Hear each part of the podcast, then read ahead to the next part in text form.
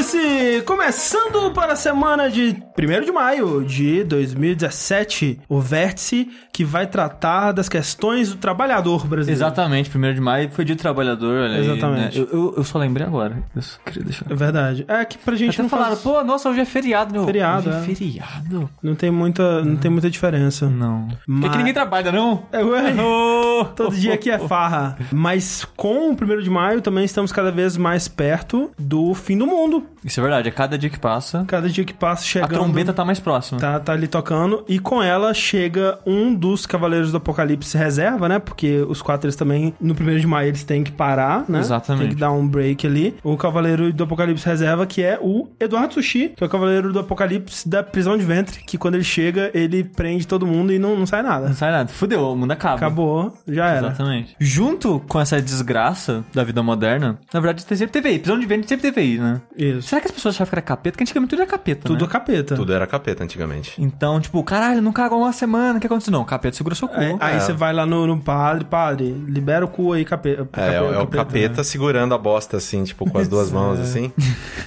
E também temos o Cavaleiro do Apocalipse Kai Corraine, que é o Cavaleiro do Apocalipse Radical. Que ele vem no skate, boné de lado e ouvindo Slipknot. Slipknot. Que tava ouvindo Slipknot agora. Não, pô. tava ok. ouvindo corne. Era, Só era corny. claro, era, era Podia ser Slipknot, podia, Podia ter ser, aceitado podia o que ser. ele falou. Não, né? mas eu gosto de ambas as bandas. Mas é, oi, gente. É, e completando aqui o nosso trio da desgraça, trio da destruição da Terra, trio da, sei lá, próximo Dark, sabe, Darksiders? Darkseid. É que eu sempre, eu sempre confundo com Darkstalkers. Diferente, é. É, nós bom temos aqui o saudade. André Campos, Sou eu. que é o cavaleiro do apocalipse reserva da preguiça. Sou eu. E aí as pessoas iriam ter preguiça de cozinhar, de sair de casa, Todos essas. fazer as coisas, De comer também. comer. comer. Aí todo mundo ia morrer. Todos morrem. Eu acho, que, eu acho que das maneiras de morrer, essa é uma boa, viu? Preguiça de boa, né? Tipo, eu quero que o mundo acabe em barranco pra eu morrer encostado, né? Eu acho que o problema é morrer de fome. Se, vo- se a fome não é um problema pra você, tipo, você não percebe que você tá com fome, você simplesmente morre, eu acho que é de boa. Agora, se você sentir que você tá com fome, é um problema. Mas enquanto a gente não morre de fome, né? Esse aqui é o Vértice, onde a gente fala de tudo, né? Que convém ao trabalhador brasileiro. Por exemplo, sindicatos, salário, amor, porque o trabalhador tem que amar também. Agricultura, todos os ramos, né? Do trabalho. Por exemplo, culinária, É um, um bom ramo. costura, Padre também, já É, que também pesca, Levítico. Levítico e jogos, que tem Oba. como trabalhar com jogos também. Isso é verdade. Tem gente que trabalha, né? É, você falou do Patreon falando isso? Não, acho que eu não costumo falar do Patreon no Vértice, não. Não, é que eu acho que fez uns Não, três que boa. a gente não fala em lugar nenhum. É uma boa. Pois é, né? gente. eu Não sei se vocês sabem aí, mas já tem, sei lá, um ano e meio Olha Sim. aí. que a gente. Mais de um ano e meio, inclusive. Mais- mais de um ano e meio? É, vai fazer dois já. Não, é, não. faz dois é, daqui junho, a uns Em agosto, eu quatro acho. meses. é. Então, mais ou menos um ano e meio, um pouquinho, é, vai. Mas. Que a gente é, é sustentado através do Patreon e do Padrim, né? Os as duas campanhas aí que ocorrem simultaneamente, né? Então, o, o Jogabilidade, ele só existe, esse programa só existe, né? Essa casa só existe porque... Não, a casa, ela existiria sem isso, né? Mas a gente Sim. morando nela Isso é só acontece porque vocês, pessoas como você, vão lá no patreon.com barra jogabilidade ou no padrim.com.br barra jogabilidade e contribuem a partir de um real, um dolinho aí por mês, que já ajuda bastante, né? É, e Mas- uma coisa que é importante dizer, eu tava conversando com um amigo e ele mencionou que ele usava o PayPal no Patreon. Uhum. E já fazia seis meses que o PayPal tinha desativado o Patreon Hum. e não havia o avisado. Que absurdo. Então, né, se você utiliza, né, O PayPal como lá, pagamento. PayPal, a- cheque, né, é, se tá rolando, né, se o seu a sua doação tá chegando até as pessoas que você apoia na internet, porque, né, às vezes, tipo, alguma engrenagem ali parou de funcionar e aí as coisas saíram, né, do normal. Exatamente. Enquanto você decide se você vai ou não, né, contribuir aí com dolinho, um realzinho por mês, spoiler, você vai, né? a gente vai discutir um pouquinho sobre o que a gente tem jogado nos últimos 15 dias aí, que até quando os jogos param esse ano, eles continuam, Isso é verdade. né? Quando você achou que ia acabar, veio um monte de jogo. Então, mas agora é que tá vindo assim, uns joguinho menorzinho, É, o jogo tamanho de gente, né? jogo, jogo, jogo para pessoas que têm co- outras coisas pra fazer, Consegue né? jogar. Jogo pra pessoa que tá jogando Persona há aproximadamente 80 horas e podia acabar, Persona. Só que você não tem 80 horas, você tem tipo 40. Não, eu tenho 80, basicamente. Você jogou tipo 40 horas nos últimos dias?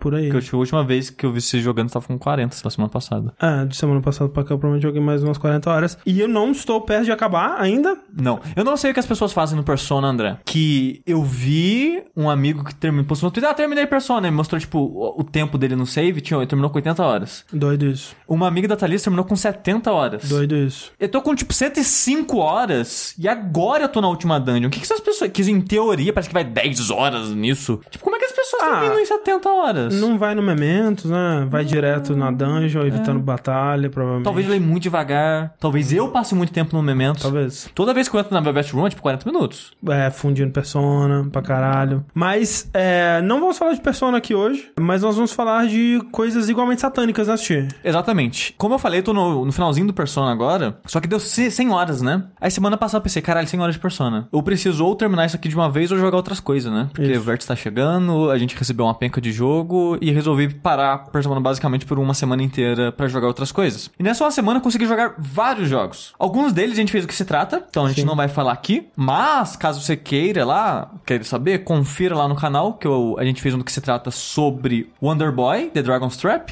que é um remake do Parece Wonder Boy bom. 3. Sim. Que no Brasil saiu como, né, a versão da Mônica lá, do Maldição do Dragão, sei lá o nome. Um ótimo jogo, um ótimo remake. O, a gente fez também do Dragon Quest Heroes 2, Heroes 2. Que o André adorou. E também fizemos do Pui Pui Tetris, Pui, pui. que a gente também jogou no Saideira. Então, tem esses três do que se trata, assiste aquela porra lá. Era pra ter um do que se trata do Snake Pass também, mas a gente perdeu a gravação. É, mas um dia tem. Pui Pui, o Game of the Year. E um dos outros jogos que eu joguei durante a semana passada, um que a gente não fez vídeo porque ele não funciona muito bem em vídeo, é o Outlast. Quer dizer, ele funciona super bem em vídeo, né? Mas Ah, não... não, não, não do que se trata. Ah, não no acho vídeo curto pra falar sobre o que é o jogo. Ele funcionaria jogando o jogo inteiro e ah, meu Deus, ai que medo. Uh! Outlast 2, então. Que o André tentou jogar no saideiro, não deu muito certo, mas. Out- Outlet. mas não. ele segurou o controle durante um momento, fechou Isso. o olho e andou pra frente. D- Diz que foi isso que aconteceu. André, você gostou do Outlast 1? É um bom jogo. Você acha que é um bom jogo? É um do bom, tipo de jogo bom ele jogo. Um bom jogo. é? De modo geral. Ah, é assim, o Outlast 1 ele é importante pro gênero, pro que ele trouxe. Ele, ele foi talvez o, primeiro- o primeiro grande release mesmo, que não era um joguinho de nicho, que teve uma atenção fodida da mídia a emplacar esse gênero do terror só de puramente de sobrevivência, de fugir e correr, né? Você teve o Amnesia antes, mas o Amnesia ele cresceu depois do boca a boca e tudo mais, mas anos depois do lançamento dele, com gameplays no YouTube e tal. né? No lançamento dele mesmo, ele foi bem assim, ah, um joguinho aí, né, gente? Que coisa. E o Outlast foi, acho que foi o primeiro que, porra, ele é um grande lançamento de, né, um estúdio feito de ex-desenvolvedores de, de grandes estúdios e tudo mais. É, e, né, gráficos de ponta, aquela coisa toda. E era bem surpreendente que era um estúdio novato, né? Primeiro jogo do estúdio, jogo Sim. indie e tinha um gráfico foda. Mas, André, isso era muitos anos atrás, né? Isso foi o quê? 2012? 2013? 2013, talvez. Acho que foi 2013. O negócio é, foi antes do Alien Isolation. Exatamente. E antes de Resident Evil 7. E antes de Resident Evil 7. E Outlast 2, ele é mais Outlast 1 em 2017. Sim. E eu acho que não é mais o suficiente. É. Eu acho que talvez esse jogo teria funcionado em 2013 também. E esse jogo infelizmente não funcionou em 2017, pelo menos pra mim. Porque o Alien, ele pegou esse formato, né, de, do jogo de terror que você não tem armas, né, você basicamente foge dos inimigos, e colocou muitos elementos interessantes em cima disso. Ele colocou Sim. arma, mas não de maneira ofensiva, de maneira defensiva. É. É, Tornando o, o combate interessante, né? Sim, é, um- nem era um bem um combate, né? Era só uma maneira de tomar um respiro e conseguir se esconder do, Sim, do alien, sim. basicamente, sabe? E você nem tinha tanta munição Não, assim. era pouca. Então, ele era mais uma maneira, tipo, de sobreviver. E não, tipo, só de atacar o monstro e lidar com ele. Tinha isso, o Alien chegou e ao invés de você morrer, né, você tem um respiro, né? Você tem um- uma chance pra tentar mais uma vez ali, o que é bom, né? O que é, dá uma dinâmica interessante pros encontros, onde apareceu o Alien, você não tá necessariamente morto, né? Você ainda tem como reagir e tal. E, mas o negócio também é que eu achava divertido o pega-pega do Então, jogo, sabe? E isso que eu acho que é, que é interessante também, que as armas do Alien, elas serviam também como ferramentas de manipular os inimigos, né? Sim. Você podia colocar armadilhas, né, e esse tipo de coisa, e manipular a inteligência artificial, que é algo que, pra um jogo de stealth, né, que o Alien, esses jogos, né, de modo geral, eles costumam ser bem focados em stealth. É algo que eu acho muito legal de ter. E também tinha uma parada que você tinha lá o radar, né? Que você conseguia acompanhar Sim. o alien, ele era um bicho inteligente, e não era tão difícil assim você esconder dele. Então, como eu falei, eu achava que tinha uma dinâmica divertida do pega-pega equilíbrio desse bom, jogo. É. E o Outlast, ele não tem isso pra mim, sabe? Ele é mais old school no sentido de, que, cara, tem um O jogo ele não tem uma, uma, uma imagem que representa ele, então eles têm que pegar uma screenshot de, de, dos, dos inimigos principais de cada um do jogo e coloca. Tipo, cara, muito ruim. O logo do primeiro jogo, ele é um logo que ele é, vai ficando cada vez mais desfocado, então pra você usar em qualquer lugar que não seja ah, o fundo do jogo, se você isolar aquilo pra colocar em qualquer porra, fica uma merda. E esse, o 2, ele tem um negocinho do- da cruzinha, que eu acho legal, né? No T ali, ficou bacana, batuto assim. Mas ainda assim ele tem uns negócios esquisitos, é muito, muito ruim. É, melhore Fica aí, é, né, con- contrato, Só isso que contrata. André. Não, não me contrata não, mas melhore. Mas não querendo dinheiro, não? É que eu não, não, assim, eu não necessariamente faria melhor, entendeu? Mas eu tô reclamando mesmo. ok. E depois, no comecinho, né? Você faz a curva em L, você encontra a vilã. É um momento que, pra mim, é péssimo. É, é, eu achei bem ruim. É muito ruim, porque... Que nem no primeiro jogo, comparando com o primeiro jogo, que é um- o que eu gosto do começo dele. O começo do, do primeiro é muito bom. É, Quando terminei o jogo, eu falei, é, ok, acho que é um bom jogo desse tipo. Só que o começo dele é muito bom. O primeiro encontro com seu cara Sim. com. O primeiro encontro, de fato, que você tem com o grandão é quando você tá tentando passar na flechinha dos livros lá das estantes e ele te joga lá embaixo, né? Sim, sim. É um bom momento também, é um bom susto. A primeira vez que você encontra o inimigo at all é essa mulher num lugar totalmente No- no aberto. segundo jogo, no caso. É, no segundo jogo, isso. E você não sabe de nada, você não sabe se esconder, você não sabe fazer porra nenhuma, porque é a primeira vez que o jogo, tipo, taca qualquer coisa, sabe? Você não tem um tutorial de absolutamente nada no jogo. E a mulher, tipo, num lugar aberto que é, tipo, eu, tipo, o que eu faço aqui? Aí ela te pega e te mata com um hit. Tipo, ela encosta você e te pega. Você morre. É ok. Aí você começa de novo, ela encosta você e você morre. E eu acho que eles sabem que esse começo é muito frustrante, porque as duas vezes que eu vi esse começo foi é, eu jogando e depois eu jogando de novo na live que o André parou Aham. de jogar esse pedaço eu joguei pra ele. Foi a mesma coisa. Tipo, ela me matou umas duas, três vezes e ela some.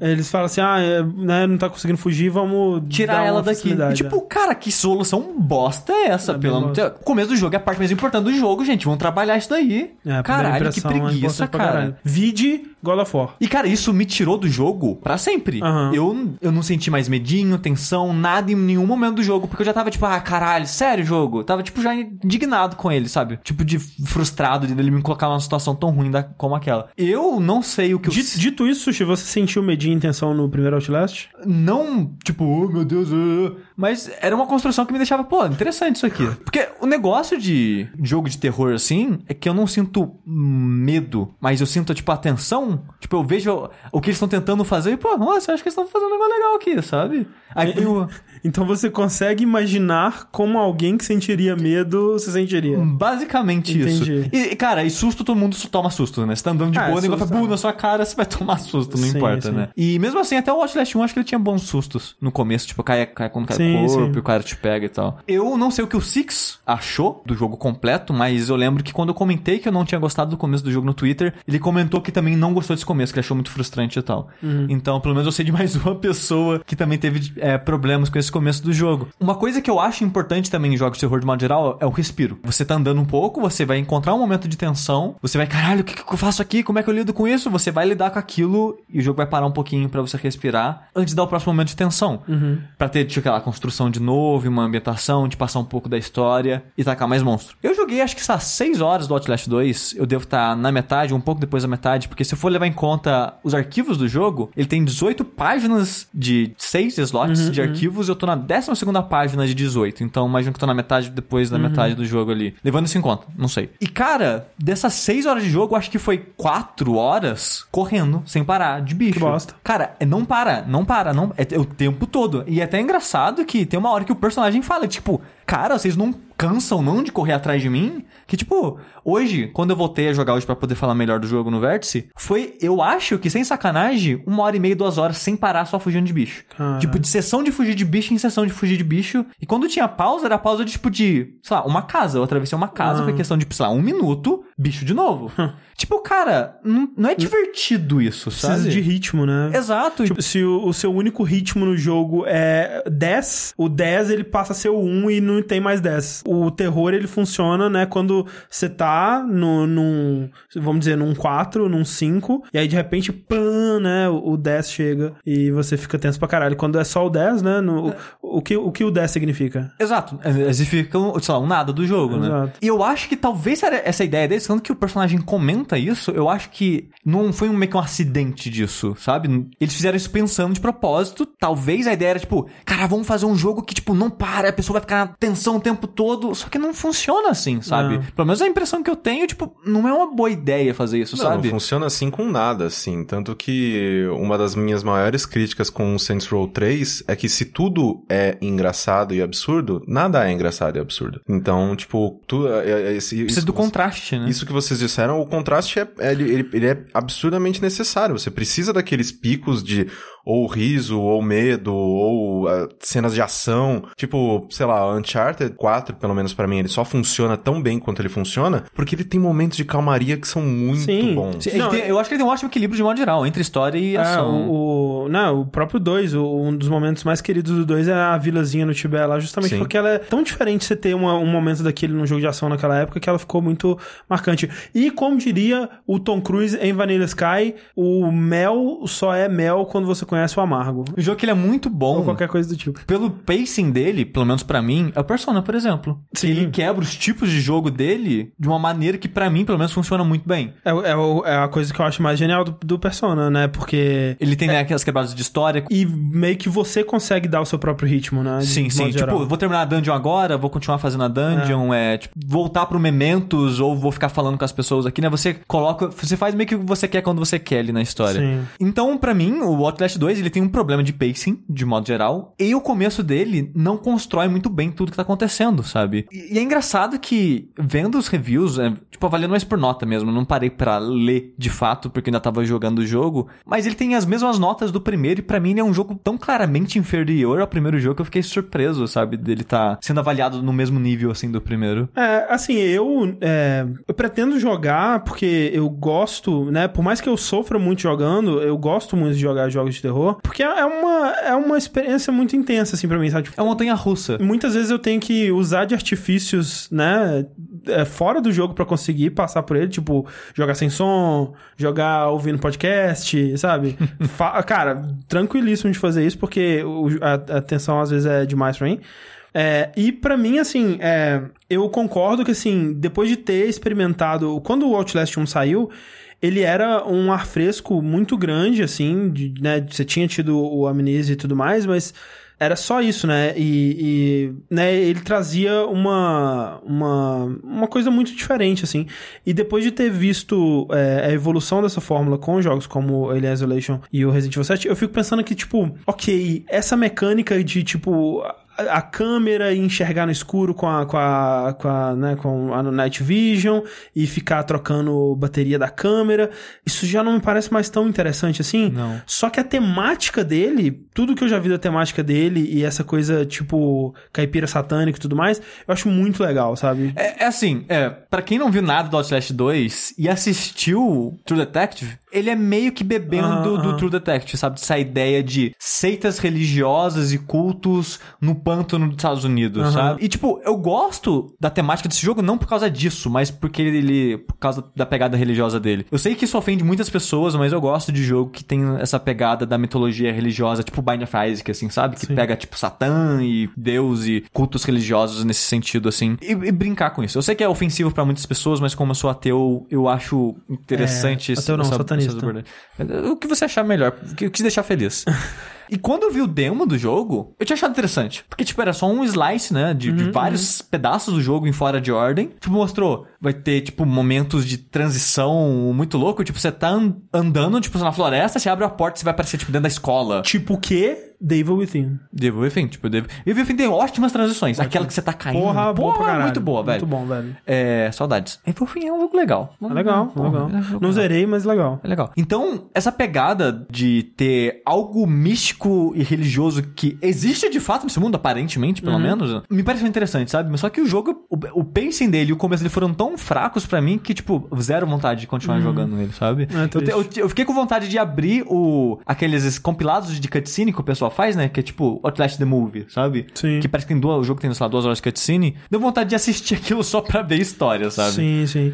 O, quer ver, rapidão? O João Paulo Silva ele falou: esse lance da câmera com visão noturna é igual a mecânica já criada no Doom 3, só mudava que era a lanterna. Eu acho que no Outlast é mais interessante, que me lembra um pouco mais, por exemplo, a mecânica do próprio Amnesia, né? Que no Amnesia ele, ele é um jogo de inspirado por Lovecraft, né? Então tem toda aquela coisa da sanidade. Quando você tá no escuro total, no breu completo, você vai perdendo sanidade aos poucos e a luz ela te recupera a sanidade. Mas ao mesmo tempo a luz ela Atrai. chama a atenção, né? Dos, dos inimigos e tal. E no Outlast não é tão interessante quanto isso, né? Porque eu acho essa mecânica da, da sanidade, a luz e tal do, do Amnesia, eu acho fantástico, cara. Foi a coisa em jogo que me deu mais tensão até hoje na vida. É sabe? muito legal. No Outlast não é tão interessante porque a, a, a troca é se eu ficar enxergando, eu vou gastar minha bateria, então eu não posso enxergar o tempo todo, eu tenho que, às vezes, né, desligar o, a Night Vision e andar um pouco no escuro. Então é, é menos interessante, é mais simples, mas ainda assim é uma mecânica mais interessante que simplesmente ligar a câmera no Doom, que né, só te evitava de segurar a arma, que é meio pai. É. Mas é isso, Outlast 2, ele é mais Outlast 1, o que pra mim não é mais o suficiente, porque teve jogos que melhoraram o gênero, como a gente já citou algumas vezes, o Alien e o Resident Evil 7, por exemplo. Então, não não não rolou pra mim, sabe? Não, não é um jogo que eu consigo recomendar pras pessoas. Mas bonito pra caramba. É bonito. Bem bonito, é, bem bonito. Falando então, Sushi, de jogos meio Medinho? medinho, né, meio tensos e que saíram recentemente aí, eu vou falar agora de Little Nightmares. Eu só queria dizer que eu vi o André tomando um susto hoje de tarde enquanto eu tava trabalhando. Só um pouquinho, só de leve. Você achou que esse jogo tem bastante medinho? Não, até que não. Não. Tipo, é, ele tem uma tensãozinha que vai é, se construindo aos pouquinhos e momentos de susto, né? Jump scare e tudo mais. Mas pra mim, super tranquilo, então eu imagino que pra maioria das pessoas vai ser super tranquilo também. O Little Nightmares, ele é um jogo que ele tá anunciado aí há algum tempo. É, na verdade, ele foi anunciado como Hunger, né? E aí depois ele mudou o nome pra Little Nightmares e mesmo como Little Nightmares já tá aí há algum tempinho sendo desenvolvido e E quase foi cancelado, na real, né? Teve um tempo que. Acho que foi antes de mudar o nome, ele sumiu por um, dois Ele anos. tava meio que assim. independente, aí a, a Bandai Namco pegou ele, porque ele é do, do estúdio Tarsier, que é, é Tarsier Studios, que é um estúdio lá das, das Escandinávia da vida aí.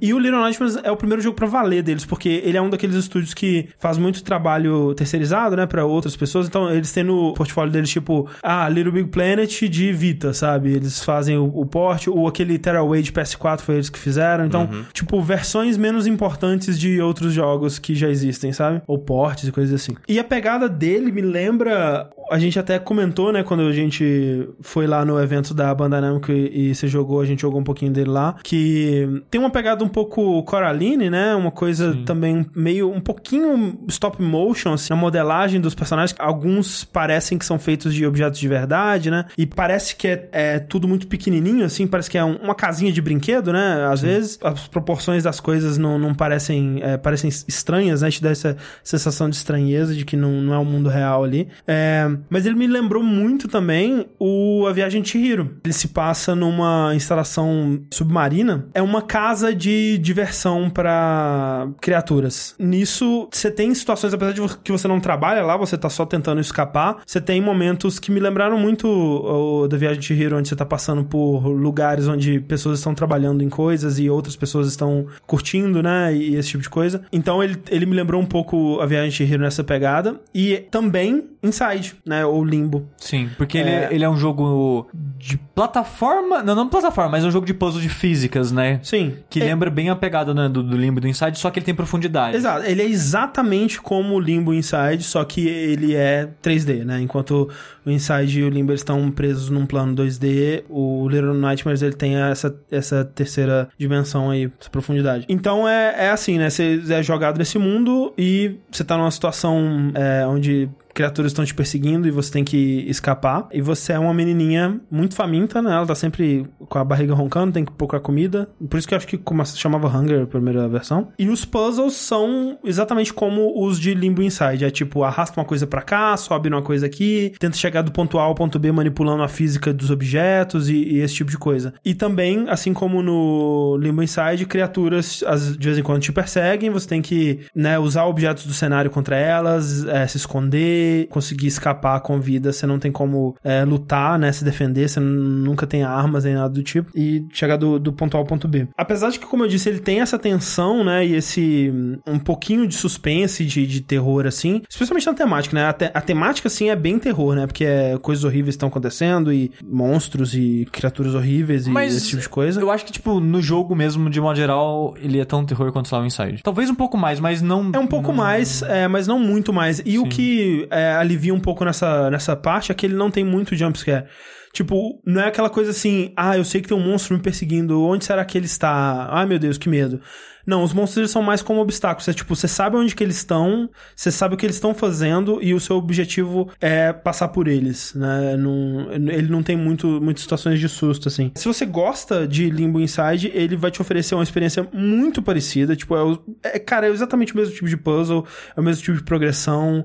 é, a- até a temática é um pouco, né, parecida, assim, de ser bem dark e tal. Você acha, André, que jogando Little Nightmares a pessoa vai ter mais apreço pelos jogos da Playdad? O maior problema de Little Nightmares, assim como o maior problema de Outlast foi Alien Isolation Resident Evil 7, o maior problema de Little Nightmares chama-se Inside. E eu acho que assim... Na verdade, o maior problema de Little Nightmares chama preço. Ele tá custando 80 reais. Caralho! Aí é difícil, E, viu? tipo, velho, é complicado isso aí. É bem complicado. Olha, eu, eu 80 reais no Steam. É, rapaz, aí é, aí é bem difícil, viu?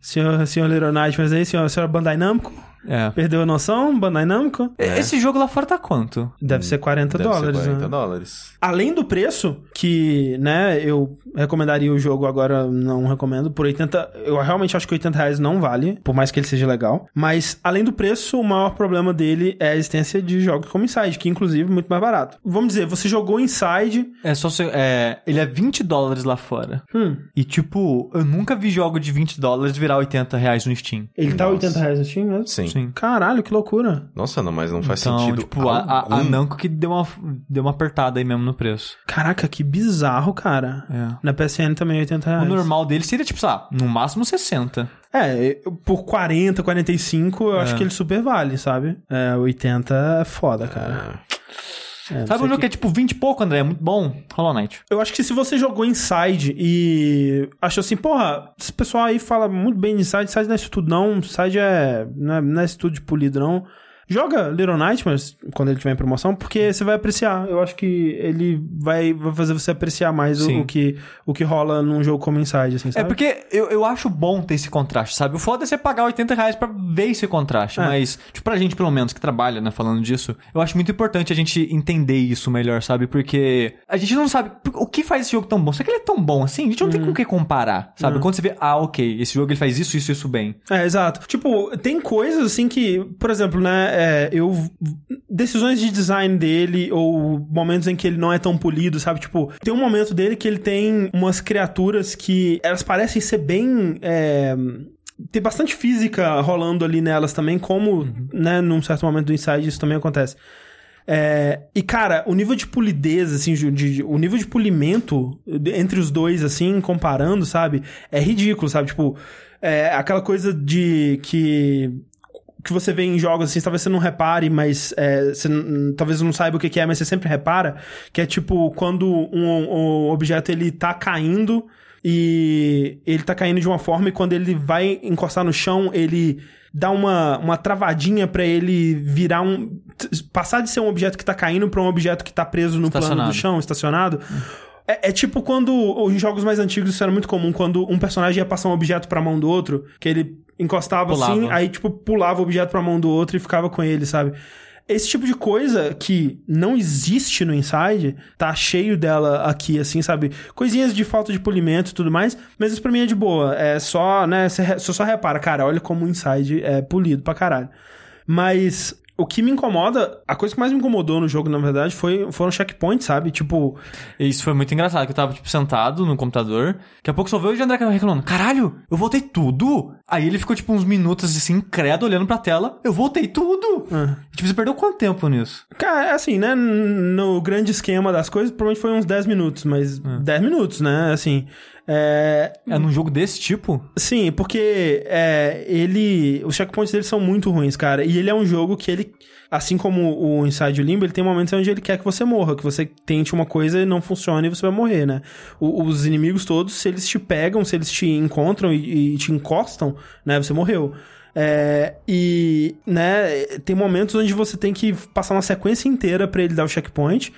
E eu fico pensando, tipo, cara, vocês não jogaram isso aqui, não? Vocês não testaram? Tipo, o que, que- por, por quê, sabe? O que que passa na E, cabeça? e os loadings do- do jogo, como é que estão? De boa, mas é que é no, que é joguei que no PC, né? Joguei é porque PC. quando a gente jogou a versão lá da- do PS4, no, no evento da Namco, cara, era loading de 2, 3 minutos. Não sei como é que tá no console agora, mas... É quando, quando morria especificamente, né? Sim. É, não, é bem rapidinho aqui. Então, ele é um jogo muito bom, né? Porque ele se propõe a ser. Competente. competente, bem assim, a- a- mais que competente, ele é, ele é bem bom mesmo. Só que tem esses problemas que eu comentei. No fim das contas, eu acho que ele é uma experiência que eu fico feliz de ter tido, mas eu sinto também que ele não vai ficar muito tempo comigo, sabe? É uma. Ele não tem muito o que dizer sobre. A, a história dele não tem muito o que falar, Ele sabe? termina com te deixando perguntas igual o Inside, assim, tipo, cara, o que aconteceu aqui? O que, que é essa história? O que que... Um pouco, mas o Inside, mesmo que ele deixa questões no final, é, ele. A, a jornada dele em si, é, eu. Talvez seja esse o caso do Little Nightmare, talvez eu leia um post no Reddit que vai me fazer questionar muita coisa dele, mas eu não encontrei muito significado em quase nada do que acontece dentro da jornada. Assim, é uma coisa bem simples, não tem muitos pontos interessantes, e vai lá e acaba, e tipo, você fica pensando, ah, por que que isso aconteceu assim? Quem que era isso? Quem que era aquilo e tal? Mas não, eu, eu não sinto que instiga como o Inside instigou, pelo menos pra mim. Seguindo, eu vou falar só de um jogo hoje. é, E eu vou falar Só de um... Só de um. E eu vou falar bem brevemente, inclusive, porque é, eu joguei pouco dele, né? Então eu acredito que há muito o que é, descobrir e, né, tipo, experienciar nele. Mas eu tô bem animado com o que eu vi. Eu vou falar de Sniper Ghost Warrior 3, Olha aí. Que... O, o jogo do load mais demorado da história dos consoles. Dos consoles. É uns bons. Quatro, é uns cinco 4, 5 minutos, é. Eita, o minutos que, que é isso, gente? cara. Pra que isso, gente? No PC é tipo, sei lá, um 40 segundos, mas tipo, eu ainda fico assim, hã, isso aqui, no- isso aqui no console deve ser insuportável. Ah, É, mas falando sobre ele, é, o Sniper Ghost Warrior é uma série que assim, é, já tirando umas coisas da frente. Eu gosto muito de snipers, eu gosto muito tipo do conceito do sniper dele ser tipo o arqueiro dos tempos modernos, né? De tipo, o cara que é muito mais precisão do que quantidade. As missões geralmente chegam no lugar, mata quem você precisa, se vaza. É, então eu gosto muito de tudo que envolve snipers. Só que o jogo, né? O Sniper Ghost Warrior, sempre me pareceu uma franquia meio que realista demais. Porque quando eu tô num videogame, não é sempre que eu quero uma, uma simulação. Que o jogo ele seja duro e ele te puna e se vira aí com eh, o peso da- do, do projétil e o vento, e você não enxerga os inimigos. Então, pra mim, ele sempre teve esse, esse climão. Então, eu me mantive afastado dos outros jogos. E eu acabava jogando mais a série Sniper Elite. Só que, eh, com o lançamento do Ghost Warrior 3, eu comecei a me interessar mais por ele, porque ele tava me parecendo um jogo muito mais ambicioso do que os anteriores. E eu falei, ok, isso aqui pode ser legal. E qual foi a minha surpresa para que, sim, ele realmente é extremamente ambicioso e é mais ambicioso do que eu pensava, porque eu comecei a jogar ele hoje, né? Joguei o prólogo e mais umas 3, 4 missões, e ele é um jogo de mundo aberto. Eu fiquei assim, peraí, isso é estranho. Lembrando, né, que eu não sei se os anteriores da série foram assim, porque eu não os joguei. É, Eu tava acostumado mais com o modelo que o Sniper Elite faz. Que é fase. Que era de fases. É, ele solta uma área Fases bem grande. É. Mas são fases. Sim, sim. O Ghost Warrior, agora ele é uma. Ele é no mundo aberto como Far Cry. E ele é muito uma pegadona Far Cry. Porque você tem uma, uma, uma base onde você pode craftar itens, você pega veículos e você se locomove de um lugar pro outro. Você tem várias armas, então imagina várias fora. armas, fora o, Porque o tipo, vai- sniper. é porque provavelmente vai ter algum momento que você vai ter que ter um combate mais próximo do que Sim, o sniper sim, seria sim, útil. Com certeza, exatamente. E isso me surpreendeu, porque eu falei, nossa, assim, é um jogo muito, muito bonito. É, ele utiliza a CryEngine, né? Inclusive é uma, uma escolha bem estranha, né? Porque são poucas as pessoas que utilizam Sim. CryEngine hoje em dia. Ele é um jogo muito bonito, eu tô rodando ele no Ultra, todas essas coisas, então, tipo, ele tá realmente impressionante visualmente. E uma coisa que, que eu acho interessante nele e que destoa para o Sniper Elite é que o Sniper Elite, ele acabou se prendendo demais à diversão do gore, né? De Sim. tipo, de... Estourou a bola do cara. Estourou os, os bagos do cara e, ah, meu Deus do céu, e raio-x do projétil entrando e explodindo órgãos internos e tal. Sniper Ghost Warrior 3 também tem a, a kill cam, Uhum, né? Tipo, a, a, a bullet cam. Sim. Que ela acompanha o trajeto e tal. Mas, tipo, é mais pra que você se sinta... Porque uma coisa que eu senti nele foi... É mais difícil de acertar as pessoas. Aham. Tipo, ele é sim um pouco mais. é, menos arcade do que o Sniper Elite. E eu vou continuar comparando os dois, né? Porque são os únicos dois Ah, jogos de sim. Sniper, né? Que eu, eu, eu, eu joguei. Eu E saindo um bem perto um bem do outro próximos também. um do outro, ele é mais rigoroso do que o Sniper Elite, pelo que eu estou, né, experienciando até agora. Mas ao ponto de incomodar você? Não, ou... esse é o ponto. Ele é rigoroso, só que ele pega na sua mão e fala: beleza, ó, as coisas aqui são meio sérias e a gente vai te ensinar e fica tranquilo, tipo, as coisas podem dar errado, você consegue, né, fazer tudo de novo, fugir de uma situação errada. Tanto que as primeiras missões, ele geralmente te coloca em situações extremamente seguras, que por mais que você esteja é, atacando um acampamento inimigo, os inimigos estão bem separados e você, né, é, nessa inclusive que a gente tá assistindo aqui no vídeo, você tá fazendo uma missão com o seu irmão mais novo, então se você erra um tiro, ele cobre pra você, ele acerta o tiro. Então é bem aquele negócio tipo, ó, se acostuma, é mais difícil, é, a gente, né... Se, as suas missões são o quê? Infiltrar bases, matar pessoas Sim, específicas? é, no começo, né, nas missões que eu joguei até agora, é, todas meio que seguiram nesse negócio, assim, tipo, uma foi de... Ok, invada essa base e coloque um explosivo em armas biológicas. Então você tem que pegar e você reconhece a área, vê os inimigos, entra, mata todo mundo, coloca o explosivo, sai fora. Aí a segunda foi, mate este VIP. Tem dois VIPs. Como que você vai matar os dois ao mesmo tempo? Tem, é tipo, um ataque que você executa a pessoa estiver próximo dela? Tipo uma facada, alguma coisa Tem, assim? tem, tem. Isso é- Então você pode infiltrar caso você chegue a se aproximar da E uma pessoa coisa legal e- também que eles te mostram logo no, no, no início é que se você pegar um inimigo que ele tá sozinho e meio longe, você pode perguntar, quantos estão aí? Aí, ah, sou eu e mais quatro. Aí, pum, marca no mapa que tem quatro pessoas. Tipo Metal, Metal Gear. Gear. Ele faz coisa demais, cara. Hum. Porque você pode reconhecer pegadas. E na hora que você tá reconhecendo essas pegadas, eu achei mó legal, porque ele fala: são frescas, botas militares. nananã. E você pode caçar no jogo também, né? Porque tem é, Animais, bichos e tal, sim. animais. Então você precisa do- de, de pele deles pra construir Tipo, eu não- coisas? ainda não vi ainda o que, que você ganha quando você mata um animal, porque eu tinha a possibilidade de pegar um, um arco e eu falei, pô, isso aqui tá muito Far Cry, cara. E aí eu falei, não, vamos, vamos me manter né, Porra, nas armas de arco, fogo. cara. Aí, mas agora eu vou, vou pegar o porra do arco. E uma coisa que é interessante nele é que ele também tem é, uma coisa do Ghost Recon, né? O, que geralmente você tem o drone, que você sobe Sim. ele e você consegue marcar os inimigos. Eita, tinha uns inimigos invisíveis ali. Né, isso foi meio bug mesmo. Ah. É, e você, né, tem esse negócio do Ghost Recon que você joga o drone pra cima e você começa, consegue, né, marcar os inimigos, mas eles, eles não ficam assim, tipo, brilhando. Aham. Não, é só um trocinho, assim, tipo, um, um marca, uma, uma marcaçãozinha assim que você sabe que eles estão ali, mas direto você olha o cenário, ele é extremamente é, detalhado e você fala, eu não tenho ideia de onde essas pessoas estão. É, e, o, e o controle do drone também parece um drone, porque ele é molengaço, ele fica tremendo, tipo, eu achei bem legal esse, esses detalhezinhos. É um jogo que ele faz muitas coisas, mas todas as coisas que ele se, ele se propõe a fazer, parece que tem um grande cuidado, sabe? E até agora eu tô bem impressionado. é interessante. Eu não tava esper- esperando isso. Eu tô achando curioso porque ele, tipo, eu não tive contato com a série até hoje, eu só vejo o nome. Eu também não sabia, saberia dizer se os outros jogos eram de mundo aberto, mas a impressão que eu tenho com esse é que eles estão pegando várias coisas que talvez afastavam as pessoas, porque eram muito é difícil, né? Tipo, que nem você falou, o negócio do peso e levar um monte de coisa em conta, que ele é mais realista de modo geral, Sim. né? E parece que ele tá abrindo um pouco, tipo, lance do mundo aberto, lance do drone, marcar no mapa e coisas assim.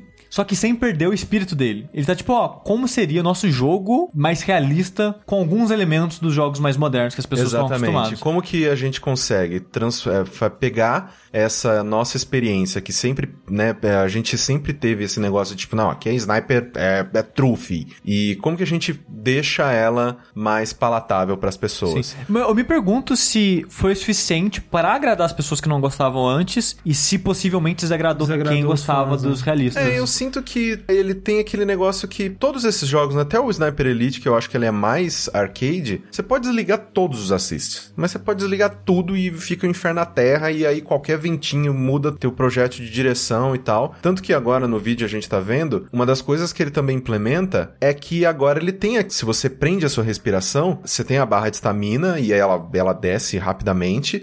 Mas se você prende a respiração, né, que isso é uma tática que sempre né, atiradores de elite eles fazem, né, tipo, porque quando você tá respirando, o, o- a movimentação do seu corpo, né, do seu pulmão, ela afeta, Sim, né, sim. o balanço da sua arma, então você prende a respiração pra ficar estático o máximo possível, e quando você faz isso no jogo, aparece um, um, um- um diamantezinho, assim, no, no meio da mira, tipo, falando... é, com a gravidade e o vento, o tiro vai pra cá. E aí você pode dar aquela ajeitadinha assim para pro inimigo estar naquele alvinho. É, então você consegue ter uma, uma experiência mais arcade, mais tranquila. E eu tô gostando dele. Todas as batalhas que ele quis travar, ele está fazendo muito bem. Eu tô bem interessado, assim, não pela história, porque a história é extremamente genérica. É, mas eu tô bem interessado pra ver, caramba, onde que eles podem levar isso aqui sem cair nas, é, nas, sei lá, nas armadilhas de virar um Call of Duty e ter sessões em que eu vou ter que usar só metralhadora, por exemplo. Sim, é isso que eu fico, é, né, me perguntando assim, se é para um jogo de mundo aberto, né, é, será que ele vai conseguir ter atividades suficientes, né? Porque eu fico pensando que eventualmente ele vai ter que te mandar fazer coisas que não sejam de sniper, né? Sim, com certeza. E aí meio que talvez desvirtua o jogo de, sei lá, toda a missão principal que você fez, ela se resolvia com sniper? A primeira, depois que você invade o lugar, né, que é o seu objetivo, rola um, um combate mais próximo. Sim. Então é bem melhor se você, né, se virar com a metralhadora. E Eu imagino que também ao longo do jogo ele vai dar, tipo, a possibilidade de você escolher o que você vai fazer, né? Sim, sim. E, no tipo, começo é mais guiado, porque, tipo, a gente vai te ensinar a ser sniper. Exato, Mas depois ele exato. te solta pra abordar do jeito que você preferir. É, assim, porque pelo fato dele, obviamente, né, que ele é mais cruel no caso de, tipo, se você é visto, tipo, é muito difícil lidar com a situação, Uhum. assim. É, mas, tipo, eu acho que pode ser, tipo, sei lá, o Deus Ex, sabe? Que o Deus Ex, o original, ele também se era, o- se era nada. Se tomava dois tiros, você morreu. Sim, sim. Uhum. Ele é muito mais no stealth, né? Mas ele oferecia um- uma possibilidade caso você quisesse ser é, mais é, agressivo. E esse jogo eu acho que ele pode fazer a mesma coisa. Tipo, ele, ele vai falar: olha só, é melhor ninguém te ver, é melhor você ser snipe, mas toma aqui algumas ferramentas que talvez te ajudem a sobreviver, sabe? Sim. Eu acho muito melhor que, tipo, sei lá, a- game over só porque o cara te viu ou Exato, você falhou o tiro, sei lá. E ainda assim, é, eu acho que tem coisas em jogos assim que são prazerosas demais. No caso, você, sei lá, teve uma das missões que eu tinha que matar dois VIPs. Aí eu, ok, tipo, o que que eu faço? Porque se eu atirar em um, o outro já vai sair correndo, entrar de volta no carro, fugir, aí vai ser um inferno. Tinha que talvez chamar a atenção de um, afastar os dois. É, então, aí o que que eu fiz? Aí eu, eu falei, cara, jogo de sniper geralmente é uma coisa que é, eu gosto, só que brinca muito com uma coisa que eu não tenho, que é paciência. Uhum. Caralho, como eu não tenho paciência em jogo. Mas aí eu falei, não, cara, vamos lá, vamos, vamos jogar do jeito que o jogo quer que eu jogue. E eu fiquei esperando. A espera, e eles vão lá, falam com os, com os mercenários deles. E aí eles estavam na frente de um lugar específico que eles estavam meio que em, em lugares né, separados. E de vez em quando eles cruzavam. Eu, ah, é essa janela, cara. Eu vou ter que dar um tiro e vai ter que atravessar os dois. Aí eu fiquei lá, que nem um imbecil, esperando, esperando. Mas quando eu consegui, foi uma sensação de, né, de, de vitória, de tipo, Sim. caralho, velho, eu, eu, eu- é bem satisfatório, é um jogo muito bonito, tirando as partes de história, né, em que um personagem tá conversando com o outro, que, meu Deus, que dublagem ruim. Ele, eu acho que eles lutaram as batalhas corretas é. e me surpreenderam num, num, num, num, sentido de que fizeram muito mais do que eu tava esperando. Então, é, eu tô bem animado pra continuar ele e eu quero ver qual é, eu quero ver pra onde que isso vai. Sniper Ghost Warrior trouxe. Pra, pra tudo, mas não jogue para PS4. É, não jogue pra console. É, se gente. possível pra PC, né? PC. Joga no PC puder. porque 5 minutos de, de, De load é de foda. load é foda, cara. Exatamente. Próximo joguinho então, Sushi. André, um gênero que eu sei que você gosta muito Oi. é roguelike, né? Opa! O Corraine eu acho que você gostava, né, eu amo Corraine? o roguelike. Você ainda gosta ainda hoje em dia? Gosto. Cara, ano passado, a coisa que eu mais joguei na minha vida foi Enter the Gungeon. Olha aí. Foi a coisa que eu mais joguei. Toda Por a- semana eu joguei. Por, por essa eu esperava, porque eu um dia já gostei muito de roguelike. A gente recebeu um jogo, é, a gente vai falar sobre ele no próximo verso provavelmente, que, porra, recebemos um jogo, né? Porra, legal o jogo, né? É... É um jogo que eu estava meio que esperando. Sim, Pô, já sabia sobre ele, ó que legal receber um jogo. Eu fui jogar o jogo, Era roguelike. eu percebi que era um roguelike. Eu Ah, falei... eu, eu, Ah. Nossa, eu tô muito mais feliz agora.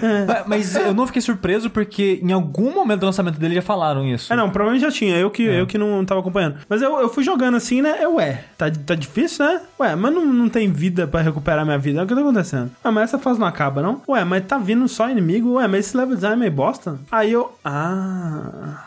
Aí você fechou e nunca mais abriu. Exatamente, nunca mais.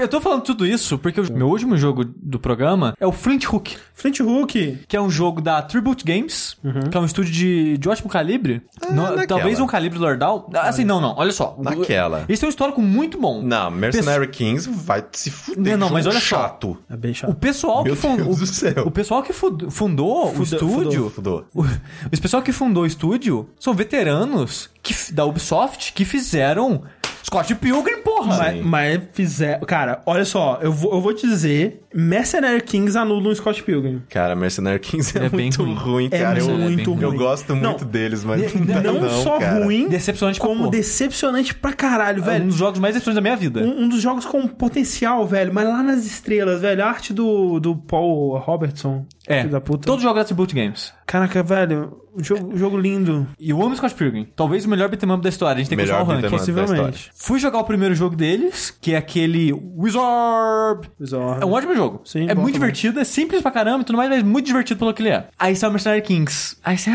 Nossa é, senhora, Mercenary Kings, né? E ficaram 10 anos com a bosta. Que puta que pariu. Como esses caras gostaram de Mercenary Kings, né? Não, eu joguei no, no beta, dois, três anos depois, não, beta ainda. Não, Não, esse é- jogo foi muito. Eles ficaram muito tempo trabalhando no jogo e, tu- e tal. É tipo, nesse tempo, que eles, durante todo o momento que eles estavam trabalhando no Mercenary Kings, eles lançaram dois jogos. Dois jogos que eu não. Assim, um é legal porque eu já gostava da versão grátis dele, que é o Ninja Senki. Que é. Ele era um jogo de um dos caras que fundou o estúdio. Ele não é jogo do estúdio. Só que depois eles lançaram uma versão, tipo, paga, que o jogo era free to play. Mas é com, com, com um jogo mais bonito, mais, mais coisado. Que é o Ninja. Ficou, acho que Ninja Senki DX.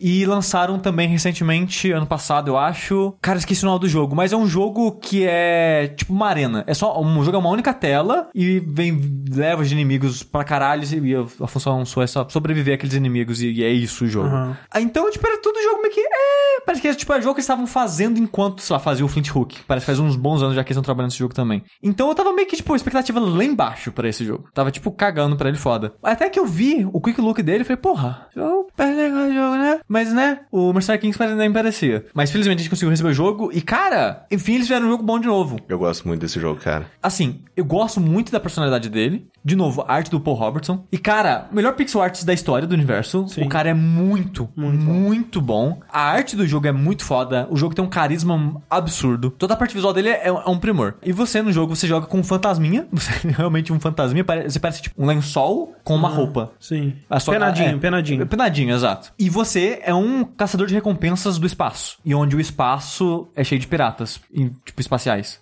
Tipo, são barcos no espaço com piratas. E esse jogo, a pegada roguelike dele, ele é um pouco diferente do tradicional, assim. Digamos um Isaac, por exemplo. Que você não vai começar uma run e vai chegar ao fim do jogo com a mesma run e o mesmo personagem e tal. Esse jogo, eles são mini runs, que você, tipo, você tá caçando é, piratas no espaço. Então, você fala, ah, agora eu quero caçar, sei lá, o Zeca. Só que o Zeca é um pirata de level 1. Isso é Então, verdade. você vai ter que, em tantas embarcações, conseguir umas gemas, que essas gemas você vai alimentar a sua bússola, que é tipo um alienzinho que vive dentro de uma caixinha. Você vai dar essas gemas pra ele e quando você conseguir a tanto de gema que precisa co- localizar pirata específico, ele vai localizar e você vai pro chefe. Então, o primeiro pirata são três fases. Então, você entra numa embarcação, que a embarcação vai ser tipo um- uma fase, tipo, sei lá, um andar do Isaac. Cada é, sala vai ser um desafio diferente. Às vezes de plataforma, às vezes de, de luta. Combate, aham. é, às vezes vai ser uma loja, uma loja, um, um lugar onde você vai conseguir, tipo, uma habilidade nova. Tipo, pode ser várias coisas. Você termina a nave quando você consegue o tesouro principal dela, que você, você vai conseguir a gema que vai alimentar sua bússola, é, dinheirinhos que você vai usar pra comprar mais power-ups durante essa run, e também um- uns dinheiros quadrados, que eu esqueci nome- como é que o jogo chama agora, que é o dinheiro que você vai le- levar pra fora da dungeon quando você morrer, quando você terminar sua run. É, isso é importante dizer, né, que você tem perks, né, coisas que você, ah, você equipa antes de entrar na fase, Sim. e essas você, assim que você conseguiu, que você conquistou, você não perde, Isso. mas itens que você compra na fase, Você perde quando morre. você perde. É como todo roguelike moderno, você leva alguma coisa pra próxima Há run. alguma, pro- alguma progressão, você tá ficando mais poderoso, Sim. mas... Levemente, mas é, tá. Mas al- algumas coisas também não. Você sobe de level, só que rank que o jogo chama, na verdade. A cada rank que você sobe, você ganha um buster.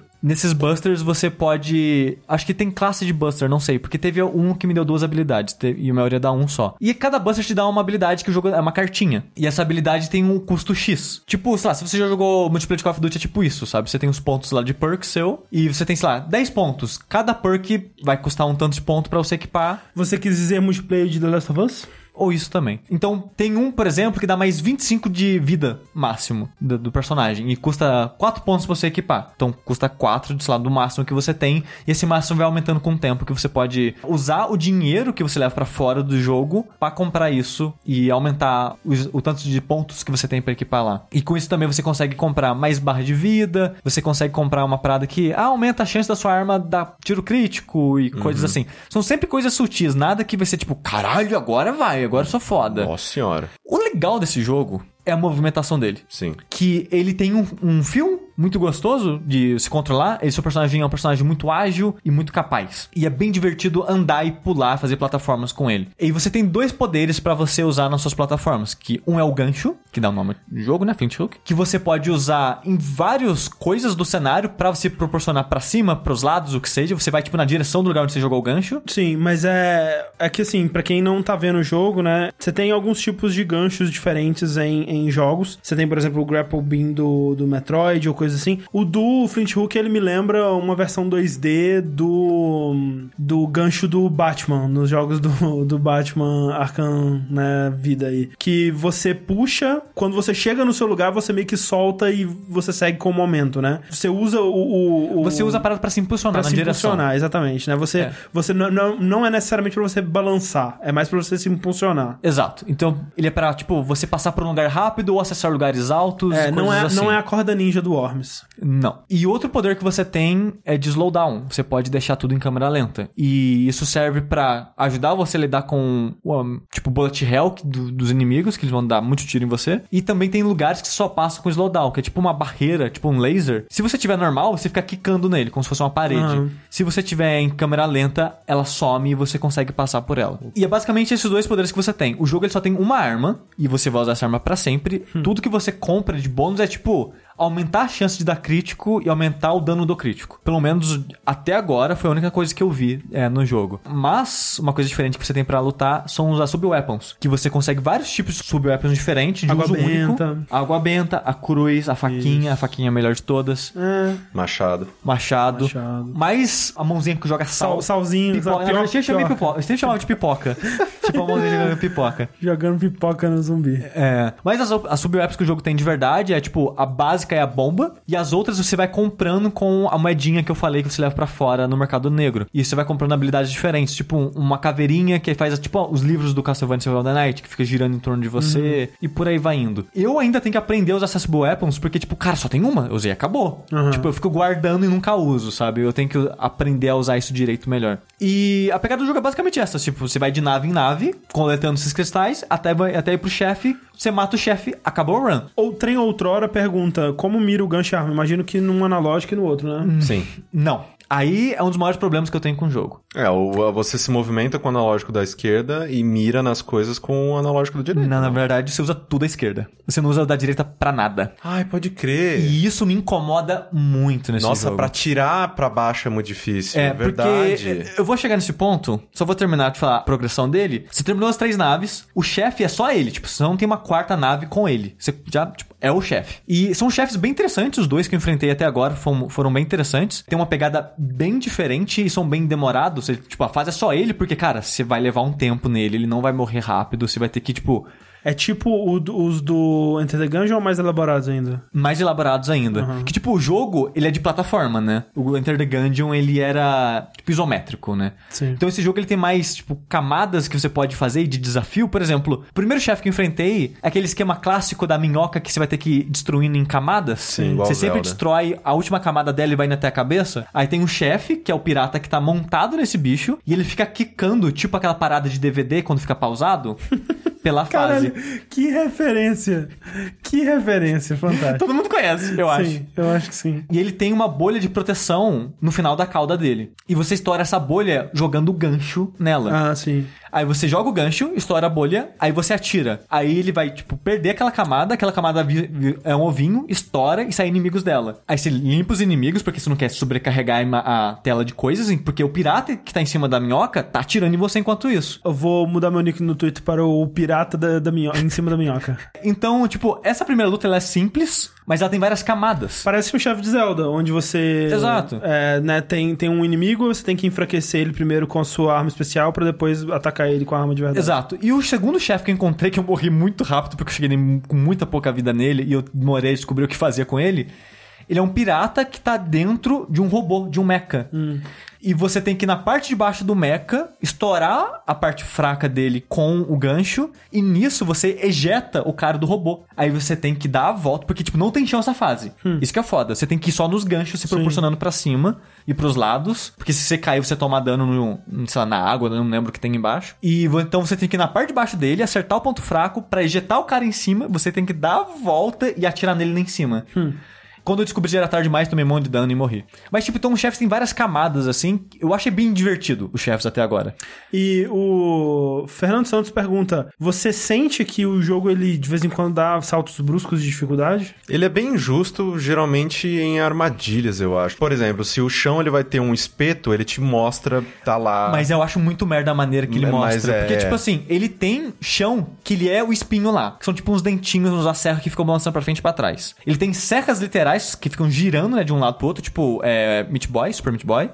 E tem uns chãos que são um espinho que aparece quando você pisa. E, e esse é o mais escroto de todos. Porque, tipo, é, é um pixel acima do chão. Eu nunca vejo aquilo. Nunca. Eu sempre tomo dano naquela bosta. Tipo Spelunk? Só que o Spelunk é também. mais fácil de ver. Spelunk também é conhecido como o melhor jogo de todos os tempos. É, e ele também tem alguns uns, uns espinhos que ficam estacionados lá. Se você bater nele, você toma dano. Tem, uma, tem umas brocas que saem do chão em direção ao teto. Tem aquelas paradas do Zelda que, tipo, é um bichinho que fica parado. É quando ele vê você, ele vai direto na sua direção. E você não tem como destruir ele, sabe? Então ele tem muito perigo ambiental. E o perigo ambiental, na minha opinião, até agora, é mais tipo, perigoso. petró- tipo vazamento de petróleo, tipo.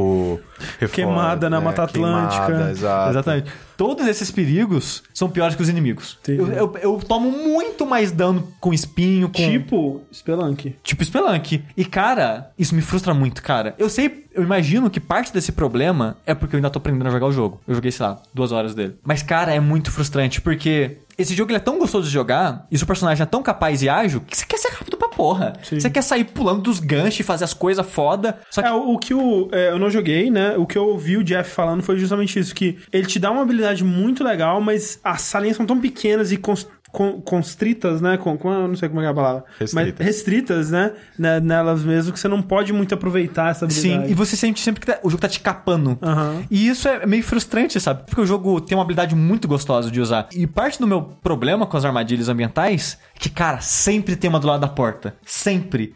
Aí eu saio da porta apertando pro lado e- dou de cara na armadilha. Sim, ah, isso é pai, é. Sabe? Cara, isso me frustra muito. Aí eu tenho que me controlar. Tipo, eu saio na porta, eu não ando. Eu só olho. Ok, não tem armadilha. Aí eu vou andar. E isso, pra mim, é triste, sabe? Porque é tão divertido andar e, e usar o gancho no jogo que eu quero fazer isso direto, sabe? E aí vem outro problema que eu tenho com o jogo, fora os ambientais, que eu, eu não gosto muito do- dos perigos ambientais do jogo, eu acho que eles pegam pesado demais, é o lance de você só controlar tudo com o analógico. Esse tipo de jogo, ele, tipo, você usa um analógico pra atirar 360 graus em, em torno de você. Só que é o mesmo analógico, você anda. Então, se você quer atirar na diagonal, você tem que andar na diagonal. Ah, Sushi, quer dizer então que você não gosta de como o Bind of Isaac funciona? Eu concordo com você, aquele jogo é meio bosta. Mas eu, eu prefiro, eu no PC, a primeira vez Cara, que eu no tava Bind jo- of Isaac eu não preciso andar pra atirar. A pessoa, a primeira vez que eu tava jogando, eu tava no, no mouse, né? E no mouse é tipo. É, eu imagino que seja, né? Você Ah, mira em qualquer lugar e se mexe, né? Só. Sim. Então funciona muito melhor. Ah, é, imagina. É, então- Será que não tem uma opção pra separar? Não tem, cara. Caraca, que bizarro. Cara, esse é um jogo que eu até estranhei. Eu, quando eu comecei a jogar ele, eu pensei, ué, o segundo analógico não tá fazendo nada. Que estranho. Eu, caralho, é tudo no esquerdo. Por, que- por que, que eles fizeram isso? Que, tipo, parece uma dificuldade artificial, sabe? Tipo, será que eles pensaram, ah, não, vai ficar muito fácil se tiver dois analógicos? Ah, mas se no, no PC, né, dá pra jogar com mouse e teclado. É, é, cara, eu não entendi, cara. É muito É porque estranho. é estranho, né? Porque geralmente você espera que jogos assim, você. Porque o que mais me irrita nesse, nesse tipo de movimentação é que quando você quer atirar pra frente, você tem que ir pra frente. Ah. E tipo, não, cara, eu, É, é- quero,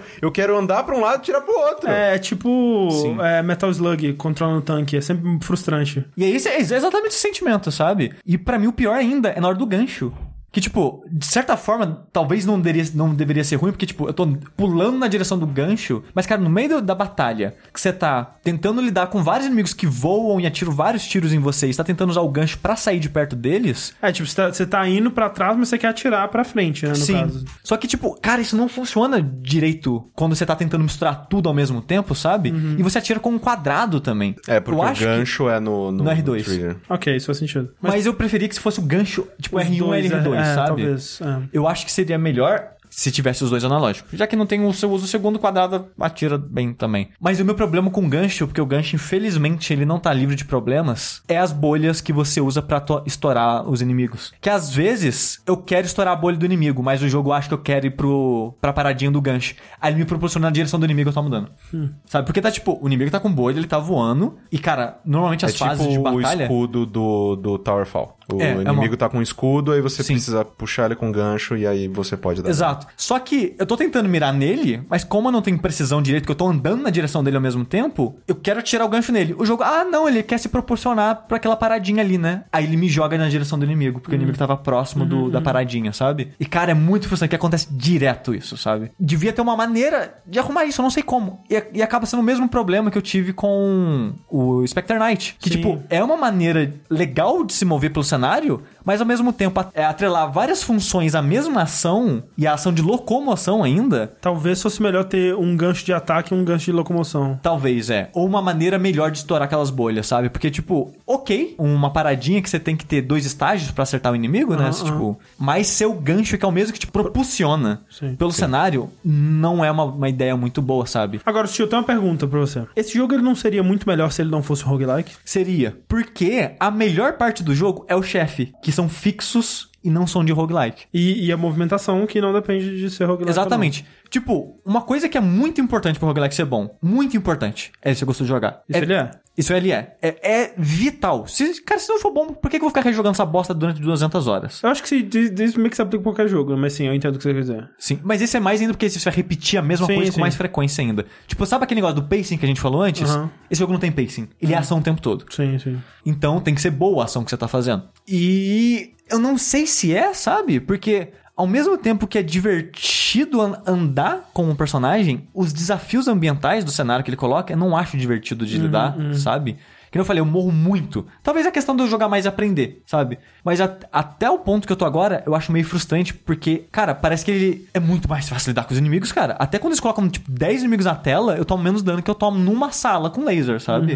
Eu tomo muito dano do ambiente. E as naves, quando você vai pra próxima nave, que eu falei que você vai pra várias naves até- antes de encontrar o chefe, né? Você escolhe entre duas, três naves qual você quer, você quer ir. E o jogo vai falar: ah, não, essa nave tem uma biblioteca, essa nave tem, sei lá, loja, essa nave tem sei lá o quê. E sempre tem um desafio, né? O nível de dificuldade daquela nave, 2, 3, 4. E essa dificuldade não sobe só é, a dificuldade dos inimigos e o tipo de desafio dos inimigos que você vai encontrar. Sobe também a dificuldade das salas. E, cara, nave de dificuldade 4 pra mim, em duas salas de espinho eu morri. Ah. Porque, tipo, eu tomava. Cara, eu quicava de uma pra outra, que é uma maravilha. Eu tomei, lá, uns 10 danos em cada sala e, e acabou o jogo, sabe? E pra mim isso foi muito frustrante. Que é o mesmo motivo que eu não gosto de Spelunk. Eu queria saber, cara, sei lá, velho, tipo, jogos desse tipo, eles me passam a impressão de que talvez eles só são roguelike por uma limitação de orçamento ou de equipe ou, ou sei lá o que, porque me parece mais fácil de fazer um roguelike. Entre um roguelike e um jogo, vamos dizer que ele fosse um Metroidvania com 7 mil áreas e uma Um monte companhia de de. é. Então. eu não sei o quanto conteúdo ele tem, né? Afinal de contas, mas me parece que você tem um tipo de programação completamente diferente, que é você conseguir, né, criar um sistema que gere essas fases aleatórias e tudo mais, mas não sei. Porque, como a gente disse, será que eles olharam e falaram, cara, a gente quer fazer uma porra de um roguelike, cara? Quem Mas é isso que esse um roguelike? estúdio faz.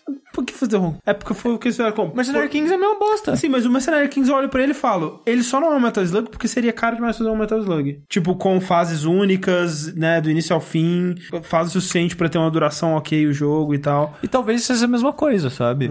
Porque, cara, ele é um jogo. É tipo assim, é muito divertido jogar ele, mas eu acho que o meu problema é que eu, não, eu já cansei de roguelike. Talvez esse seja o problema, sabe? E também que talvez eu não acho ele roguelike tão bom afinal, porque essas paradas dos, dos perigos ambientais que eu falei é uma coisa que o Isaac não tem, sabe? O perigo, os perigos ambientais do Isaac são muito claros e não são jogados na sua cara, tipo, meio que. Eu acho meio escroto o jogo, a maneira que esse jogo faz. E no Isaac não é, sabe? É mais o combate é o desafio. Você vai morrer porque você vacilou no combate e não soube lidar com o desafio que ele colocou em relação aos inimigos daquela sala. E eu sinto que o problema do, do Flint Hook é mais a plataforma. Eu entendo que, tipo, ele é 2D e de plataforma exatamente pra poder proporcionar isso, né? Mas eu acho que acaba sendo a parte mais fraca do jogo. E por eu ver o chefe, que, tipo, como só só cinco, ele pode, eles podem trabalhar melhor os chefes, né? E dá pra ver, tipo, cara, eles são um estúdio competente. Se, se eles tivessem, sei lá, quisesse ou tivesse capacidade, eu não sei, de fazer um, um jogo que não fosse roguelike, né? Se fosse, lá, linear, um Metroidvania, o que seja, cara, seria muito bom. Porque todos os jogos ele tem carisma. Até a pouco do, do Mercenary Kings eu não gosto do jogo, mas eles têm um, cer- um certo carisma Tem, nos tem. personagens deles, Não, sabe? porra. Visualmente é foda. O Flint Hook tem muito, cara, muito potencial, mas eu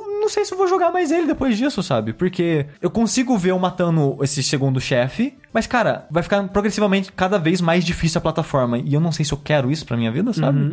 É, e, e, é, é. Ah. é. E você, Corrêa, você vai jogar mais Flint Hook? Sim, eu gosto bastante de roguelike. Pra mim, roguelike é um negócio assim que é o que é meio que o que vocês sentem com Dark Souls. Eu tô melhorando, não é o jogo que tá Sim. ficando mais fácil, eu tô ficando com mais itens. Não, eu tô melhorando, né? Eu como Sim. jogador, né, de conhecer as armadilhas e as coisas que ele faz no cenário, quais são as, as traps que eu caí antes que eu não, não preciso cair mais. Então, eu gosto bastante de, de roguelikes e eu gostei bastante dele também. É, E- só, só uma, uma última reclamação que eu tenho com o jogo. o tiro dos inimigos atravessam tudo. O, O seu não. não. O tiro dos inimigos vão até o fim da tela. O seu é tipo, cara, é tipo um terço da tela. E cara, isso me incomoda também nesse jogo. Que tipo, o seu personagem parece que ele é muito mais frágil do que deveria ter sido, sabe? Que tipo, você sobrevive mais tiros que os inimigos, mas os inimigos são inúmeros, sabe? É, eu não sei, eu acho meio estranho a maneira que funciona a arma do jogo e é a única arma do jogo também. E, tipo, não sei. Não sei. Não sei, mas esse é Flint Hook. Saiu pra tudo aí? Como é que é? Não- Sa- É, menos Switch, saiu pra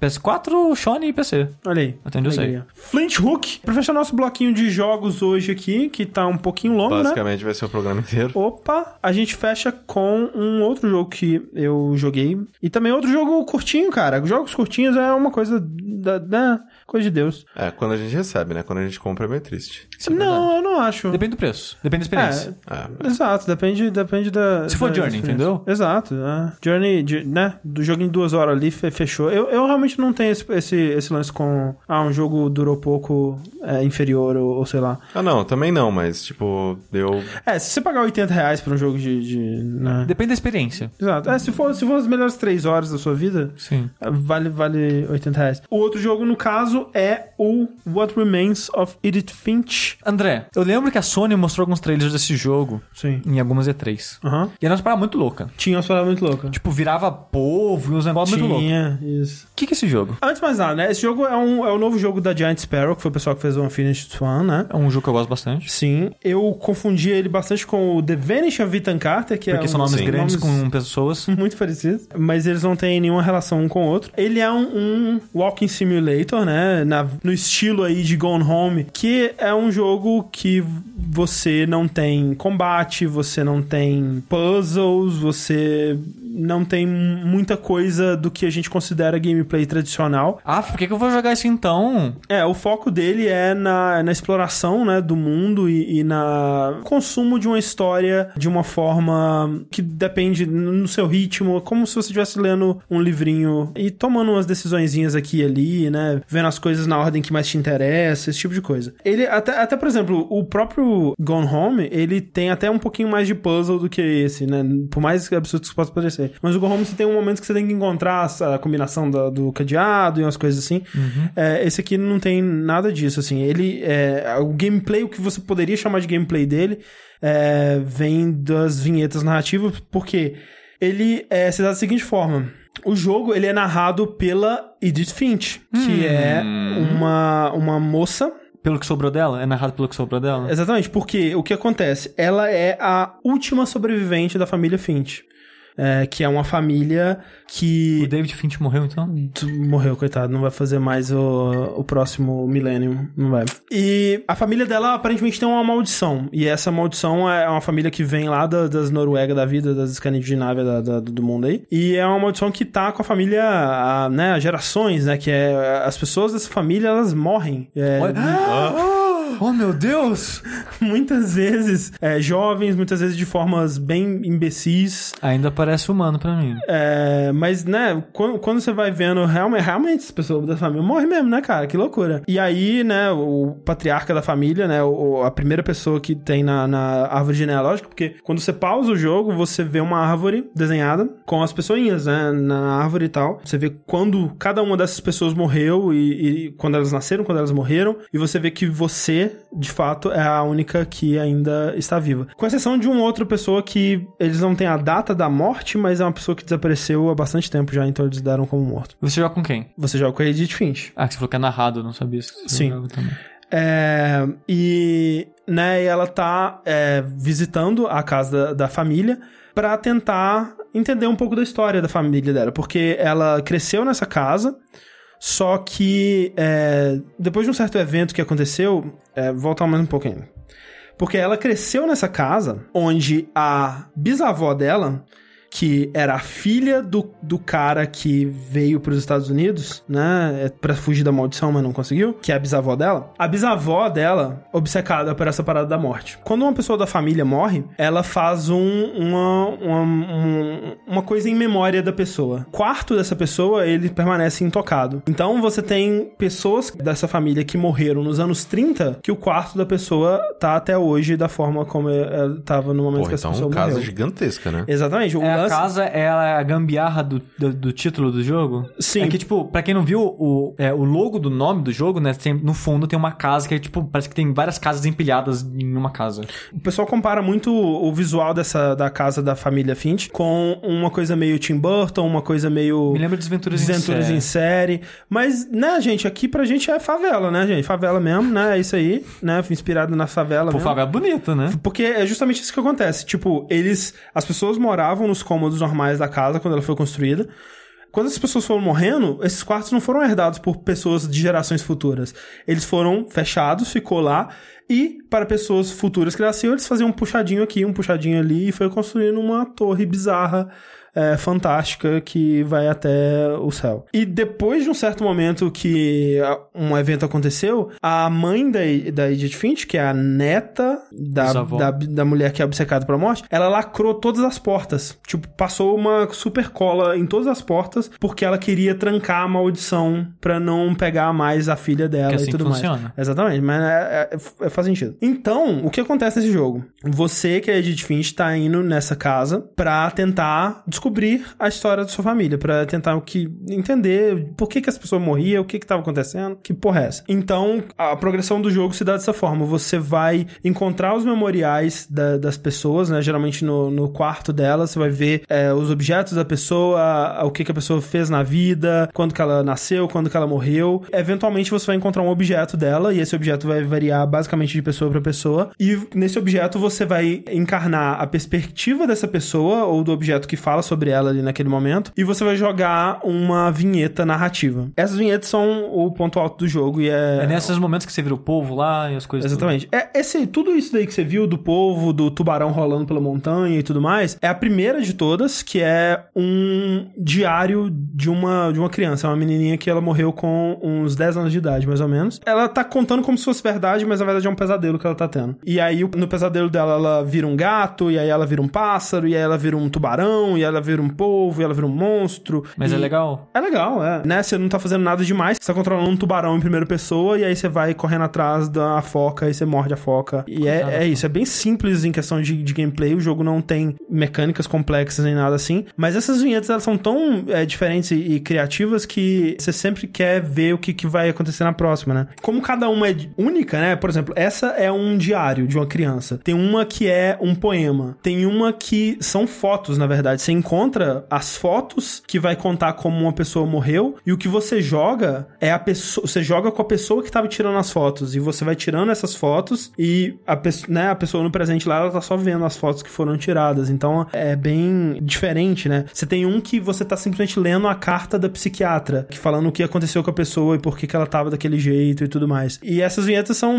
muito é, diferentes entre si também, né? Tem uma que também foi mostrada bastante, que é uma HQ que tá sendo lida, então a estética do jogo fica todo é, em HQ, cel shading, muda completamente. Você clica pra abrir a porta, não mostra o personagem puxando a porta e abrindo. Arrasta a tela pra um próximo quadrinho do lado, assim. Então é bem único, é bem criativo, você vê que todo o esforço do jogo foi pra isso. E é muito interessante ver todas essas coisas diferentes, porque por mais que seja simples, você falou não tem mecânicas complexas, é muito difícil fazer um jogo que faz tanta coisa diferente, né? Uhum, uhum. E esse jogo, cara, ele foi anunciado há o quê? Há três anos Tem atrás? bastante tempo que ele foi anunciado. anunciado, é. Então, ele já tá trabalhando esse jogo há muito tempo. Sim, dá pra ver é, né, o esforço que, que foi bem pra bonito. cada uma dessas. Sim, o jogo é lindo. Tem uma, cara, que é muito legal, que o propósito da cena é mostrar que o rapaz, ele tava trabalhando, né, na, na fábrica e era um trabalho tão mecânico e chato e mundano que a cabeça dele começava a viajar em fantasias, né, onde ele era um herói, e ele viajava e ele entrava em altas aventuras e tal. E aí, com o analógico da direita, você tá controlando a mão dele que pega o peixe, arrasta o peixe pra a parada que vai arrancar a cabeça dele e joga o peixe pra frente. E com o analógico da direita, você tá controlando um personagem num calabouço de RPG. Então, tipo, é muito criativo, sabe? Muito interessante o que eles fazem. E é uma, uma vinheta dessa pra todos os membros da família. né? Eu acho que, tirando um personagem, você vai desde o que morreu mais antigamente até o que morreu mais recentemente nessa ordem. Só. Então, o jogo, ele, ele não tem muito puzzle de, sei lá, você falou, as portas estão coladas, tipo, uma maneira de como abrir as portas ou coisa assim. Não, ele é super linear. De vez em quando você tem uma opção do que fazer primeiro, né? E, e é interessante porque a exploração do jogo, é, ao contrário de Gone Home, por exemplo, que né, você vai pegando os objetos, aí você olha o objeto, rotaciona e tudo mais. Nesse você meio que não interage com nada, você só observa as coisas. E, e as observações do personagem se dão quando você olha um objeto de, de interesse. Né? É até estranho em alguns momentos, porque a legenda ela aparece no mundo, né? O que tá sendo dito aparece escrito como se estivesse né, na perspectiva da parede, por exemplo, ou, ou né, no, no céu, assim, atrás dos objetos e tal. É bem interessante, mas no começo é estranho porque quando você meio que olha pra uma coisa, mas a sua visão só tá passando por ela, ela começa a falar e a câmera te puxa de volta, ó, não, é pra cá que você tem que olhar, ó. E é uma restrição que com certeza batalharam muito pra tipo, cara, como é que a gente resolve isso e tal? E essa foi a solução que eles encontraram. E ok, sabe, é uma, uma solução que funciona. Como eu disse, ele é, ele é super linear. O máximo que ele te dá de opção, assim, é... Você quer ir nessa sala primeiro, você quer ir nessa outra. Geralmente não tem muito é, o que escolher. Você vai eventualmente fazer tudo. O jogo ele tem três horas também, é super curtinho. E é como a exploração ela se dá através de observação. Ele faz algumas coisas que eu achei interessantes também. Por exemplo, levando em conta o que você observa primeiro no cenário. Então tem um momento, por exemplo, que ela chega e ela faz, ela fala uma frase automática que é, por exemplo, olhando para essa casa agora, eu só consigo ver as lembranças do, de todos esses anos que eu passei aqui e tudo mais. E aí, dependendo do que você observar primeiro, depois que ela falar isso, ela tem um texto específico para essa coisa. Se você olhar para comida chinesa primeiro, ela fala, por exemplo, a comida chinesa que a gente pedia todas as noites e tudo mais. Aí você olha para as latas de atum e ela fala, ou as latas de atum que a gente, sei lá, alguma coisa assim. E se você olhar para as latas de atum primeiro, ela fala como se fosse a primeira coisa que você tivesse visto. Por exemplo, as latas de atum ou a comida chinesa. Então, eles criaram situações diferentes para levar em conta que você pode encontrar uma coisa primeiro que a outra. Isso eu achei uma atenção ao detalhe é, interessante. Sim, e cara, de, levando o jogo inteiro em conta, eles pensarem tudo isso no jogo, deve dar um trabalho bonito. Nessa parte específica, eu dei load para ver, porque eu fiquei curioso. Será que eles vão fazer isso que eu tô pensando que eles estão fazendo? E quando eu dei load para testar e vi que era isso, eu fiquei bem impressionado. Nas outras eu não testei, então eu realmente não sei dizer se é em todas as situações isso acontece. Mas, né, é bem legal. Esse jogo, André, você jogou onde? Eu joguei no PS4. Jogou no PS4. Sim. Eu achava que ele era exclusivo até pouco tempo atrás, quando ele saiu. e descobri que tinha pra PC, tinha pra tudo, né? Na verdade, esse eu não sei. Não, ele, é, ele tá pra PS4 e PC. Eu não sei se ele vai sair pra outras plataformas, mas tá pro, pras duas por enquanto. E, cara, eu recomendo muito pra quem gosta desse tipo de jogo. Você é... chegou a terminar? Terminei, ele é bem curtinho. Ele e o Little Nightmares jogos que você consegue zerar de uma vez só, assim, é bem tranquilo. A história dele é fascinante, né? Ele, ele te planta esse mistério, assim, tipo, cara, por que, que essas pessoas estão morrendo, sabe? Tem vinheta que você joga com um bebê que morreu com, tipo, seis meses de vida, cara. O bebê morreu, velho, de uma forma imbecil pra caralho. Todo mundo morre de uma forma muito imbecil, cara. Essa é a vida, né? Tem umas pessoas que você que, que morre, você nem sabe como é que ela morreu. Parece a co- vida. Ah, parece a vida. Tem esse mistério no ar, você quer saber, né, o que restou de Edith Finch, afinal de contas. Aparentemente muito, porque ela tá andando na casa. Tá andando, mas não, não muito, né? Se restou só ela mesmo, né? Porque, né, a família toda foi embora. ah, mas eu que- não preciso da família pra continuar andando, né? Isso é verdade. Que é o que sobrou da Edith Finch, não da família Finch. da família Finch realmente, Mas olha muito. só, mas olha só que curioso. A bisavó também chama Edith. Oh! Bam, bam, bam. Será que eles fazem uma brincadeirinha com isso? Fica aí o questionamento. Jogo muito bom, cara. Muito um, um ótimo jogo desse gênero, talvez um, um dos melhores que eu que eu joguei até hoje. Joga Firewatch? Me- Nossa, muito melhor que Firewatch. É, eu não sei se é melhor que Gone Home, porque Gone Home é, é, né, foi muito impactante Talvez na, o na melhor época do dele. gênero. né? Mas eu fico curioso, Sushi. Tá, é, dizem por aí que vai sair Tacoma em breve, né? Que é o próximo jogo do pessoal do Gone Home. Espero que sim.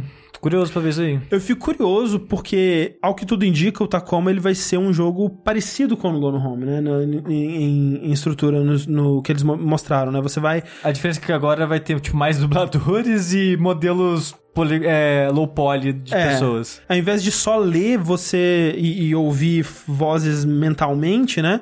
Vai ter pessoas realmente falando de coisas que aconteceram no passado. Mas eu fico pensando se isso vai ser o suficiente, sabe? Porque Ah. com um jogo que faz tantas coisas é, interessantes com a fórmula como o Edit Finch é, vamos ver. Tem que ver a história dele também, né? ver. Como é que vai estar. É, no, no fim das contas, eu acho que esses jogos eles sobrevivem Outro jogo que, que coloca um pouco desse questionamento, mas não muito, né? Acaba sendo o Obradinho, né? Mas acho que o Obradinho vai ser mais puzzle do que É, ele é mais puzzle. outra- é. qualquer outra coisa. Mas é, é, What Remains of Edith Finch, muito bom, recomendo.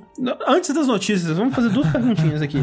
Duas perguntinhas rapidinhas. Joshua Lopes pergunta: se vocês pudessem me indicar um único jogo lançado em 2017 de qualquer um dos consoles ou PC, qual seria? Até agora. Persona 5. 2017. Eu acho que Persona 5, cara. Zelda. Ah, não, Porque console. você não jogou Persona De 5. qualquer um dos Qualquer- consoles. Qualquer um. Zelda. Zeldinha. Zeldinha é bom também. é Bom. Nossa, é um jogo do caralho, velho. É Persona. Se, não go- Persona se você não gosta de Persona, Resident Evil 7. Também tem Nier, Nioh. Edith Finch. Gabriel Sperandeu. Quais suas expectativas para a E3? Olha aí, a 3 tá mais perto do que a gente. Eu fiquei surpreso com pessoas falando da E3 hoje e a Sony não deu a data e a hora das coisas. Eu Eu só falei, queria gente, dizer que daqui uma semana é um mês pra E3, tá? A gente, assim, eu não parei pra pensar ainda, na verdade. Eu espero que tenha coisas legais. Eu não espero absolutamente nada. Eu espero que tenha coisas maneiras. Mas assim, não tem nenhum jogo que eu tô tipo. Caramba, eu quero saber o que. God of War. God of War. Deve ter. The Last Não, of Us 2. tem que ter. Deve ter. Eu tô muito, muito, muito curioso pro que eles vão mostrar. Agora é hora de cagar regra, né? Quando fala isso, a gente tem que cagar É regra, lógico. né? É, pro Eu, que eles tipo, vão mostrar eu acho que a pro- Sony ela tem que mostrar, porque a Microsoft, em teoria, vai cagar jogo nessa E3. Tem que cagar jogo, é Tem verdade. que cagar. E se a Microsoft fizer isso, vai ganhar guerrinha de sempre, né? Sim. A Sony tem que cagar jogo também. Tem que cagar jogo. Então. Mas né? nada disso importa, porque eu só, a única coisa que eu quero ver é Mario. Mario. É que nem vai estar na E3. Vai, Ah, Lucas, vai. Oh. Vai- não, Quer vai dizer, estar não no na- dia, é. de- vai estar Ah, nos mas dias é- próximos, mas não dentro, dentro Mas, da mas E3. tá na E3. É, então, gente, é, perguntinhas. Lembrando sempre que a gente lê perguntinhas aqui que vocês mandam no hashtag Vértice Responde. Então, é, se você tiver perguntinhas aí, mande no hashtag Vértice Responde. Se bem que nesse Vértice a gente não vai ler mais da hashtag, porque a gente já leu todas as perguntas da hashtag. Vamos lá para as notícias. A primeira notícia que eu tenho aqui, na verdade, ela tem relação com o último jogo que a gente falou, que é o What Remains of Edith Finch Olha aí. que no The Atlantic, o Ian Bogost, ele postou um texto muito polêmico. Ele mostrou os mamilos no texto e deu o que falar. Enquanto ele esfregava os mamilos com o indicador dedo médio, os dois ao mesmo tempo, Isso. ele escreveu com os dedões do, do pé que jogo não precisa de história, André. Diz que jogo não precisa não de história. só que não precisa, como é melhor sem. Pra quem não sabe, na verdade, o Ian Bogost, ele é um, um, é, um escritor, aula, né? é um acadêmico de, dos joguinhos aí. Tem uns textos loucos aparecendo aqui. Eu, eu tenho que ver mais coisa sobre a vida desse cara, porque, tipo, para, eu, só, eu só vi o nome dele a primeira vez, foi na polêmica, né? Mas aparentemente que é uma pessoa que já tá na área há muito tempo Sim, e tal. ele é bem E ele dá aula, né, Ah. em coisas relacionadas a jogos. Me impressiona alguém que trabalha com a área, de certa forma, dizer algo assim, sabe? Sim. Porque Tetris, por exemplo, ele não tem história. Não. Ele é um jogo de puzzle que você vai juntar as linhas, vai estourar, vai fazer seus combos, suas pontuações. É muito divertido. Ótimo jogo. Pra um casual como eu, que não tô lá jogando Grandmasters, sabe uma coisa que deixou o Tetris muito mais legal? Hum. Uma historinha. Olha aí. Por mais simples e boba que ela seja, o modo história do Puyo Puyo Tetris me fez jogar Tetris sozinho muito mais do que eu teria jogado se não tivesse ela. Então, por mais simples e boba que seja, a história coloca contexto nas suas Exato. ações. E o contexto aumenta o peso daquilo que você tá fazendo, o seu empenho naquela história. E sempre, não tem como, assim, tem como a história diminuir se ela for muito ruim. Mas, de modo geral, a história só está acrescentando, sabe? Mas é que eu acho que assim, é, é engraçado, né, cara? Quando ele se expressa, ele tem um costume de das coisas se virarem contra ele de alguma forma. Porque ele foi o cara que fez o Call Clicker, não sei se vocês lembram, que foi o primeiro clicker, que era um- um- uma crítica ao fato de que, olha só, esse jogo que eu tô fazendo aqui, você só clica e ganha pontos, ah, que idiota, ah. E aí virou um gênero. As pessoas, ah, mas é bom, bom, né? Pô, go- gosto de clicar Legal coisa. clicar nas Legal. coisas. Doido isso de clicar nas coisas. Mas enfim, acho que o, o, o texto dele, ele fala muito de como jogos que são só história, né, no caso. Porque o que ele, o que ele, e aí eu acho que é o primeiro ponto aí que ele erra, feio erra rude, ele diz que a gente tá buscando holodeck, né, a experiência do holodeck do Star Trek nova geração lá, né, que é você estar num- numa história virtual 100% imersiva, onde você tem o poder de escolha e de, de fazer tudo que você quiser e tudo mais. O ponto dele é que se não for holodeck, não é bom bastante. E aí é que eu acho que já começa a errar, sabe? Porque eh, pra mim é muito como você é, falar assim, porra, eu vou no show de mágica do David Copperfield. Mas se não for mágica de verdade, não quero. A gente sabe que a história do- dos, dos jogos, ela, ela não é 100% imersiva. A gente sabe que as escolhas que a gente toma em jogos é, como o, o Edith Finch, né? Que ele fez o artigo, né? Por causa do Edith Finch, que é mais um desses jogos que ele, que ele critica e tudo mais. Ou jogos da Telltale, ou, ou né, Gone Home e tudo mais. A gente sabe que a gente tá só acompanhando uma história linear ali, que a gente não tem é, a ação que a gente teria se fosse uma coisa do holodeck.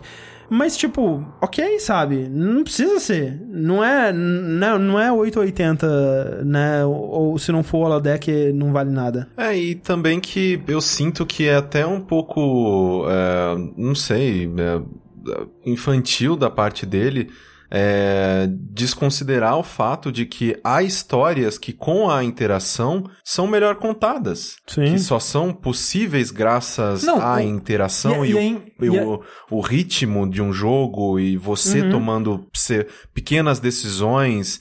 tipo, faz você assim, Mesmo- é. é, se, é, se, se, se sentir mais próximo daqueles personagens e que eu, eu tenho jogos que é, que me afeta é, qualquer, sei lá, é, a primeira temporada de Walking Dead me afetou mais do que qualquer outra obra de, sei lá, tipo, artística de todas, sabe? E, e você não achou que, tipo, você foi a única pessoa que chegou nessas conclusões? Tipo, a a Telltale tava digitando pra você na hora ali Sim. o, o que você tava escolhendo. Era né? um mestre no RPG de mesa, né? É. Mas olha só, eu acho muito engraçado ele fazer esse texto no ano que sai Nier Automata, sabe? Uhum. Porque Nier Automata não é o primeiro jogo que fez algo narrativo que só é possível no jogo. Não. Mas ele fez um- uma ótima coisa que, cara, você só consegue aquilo num jogo de videogame. Sim. Que nem eu falei no, no, no vídeo. Se alguém me descrevesse o certo momento do jogo, eu ia falar, ah, ok, mas como eu tava lá, cara, eu Exato. vivi a porra daquele momento, é algo incrível que eu quase chorei, sabe?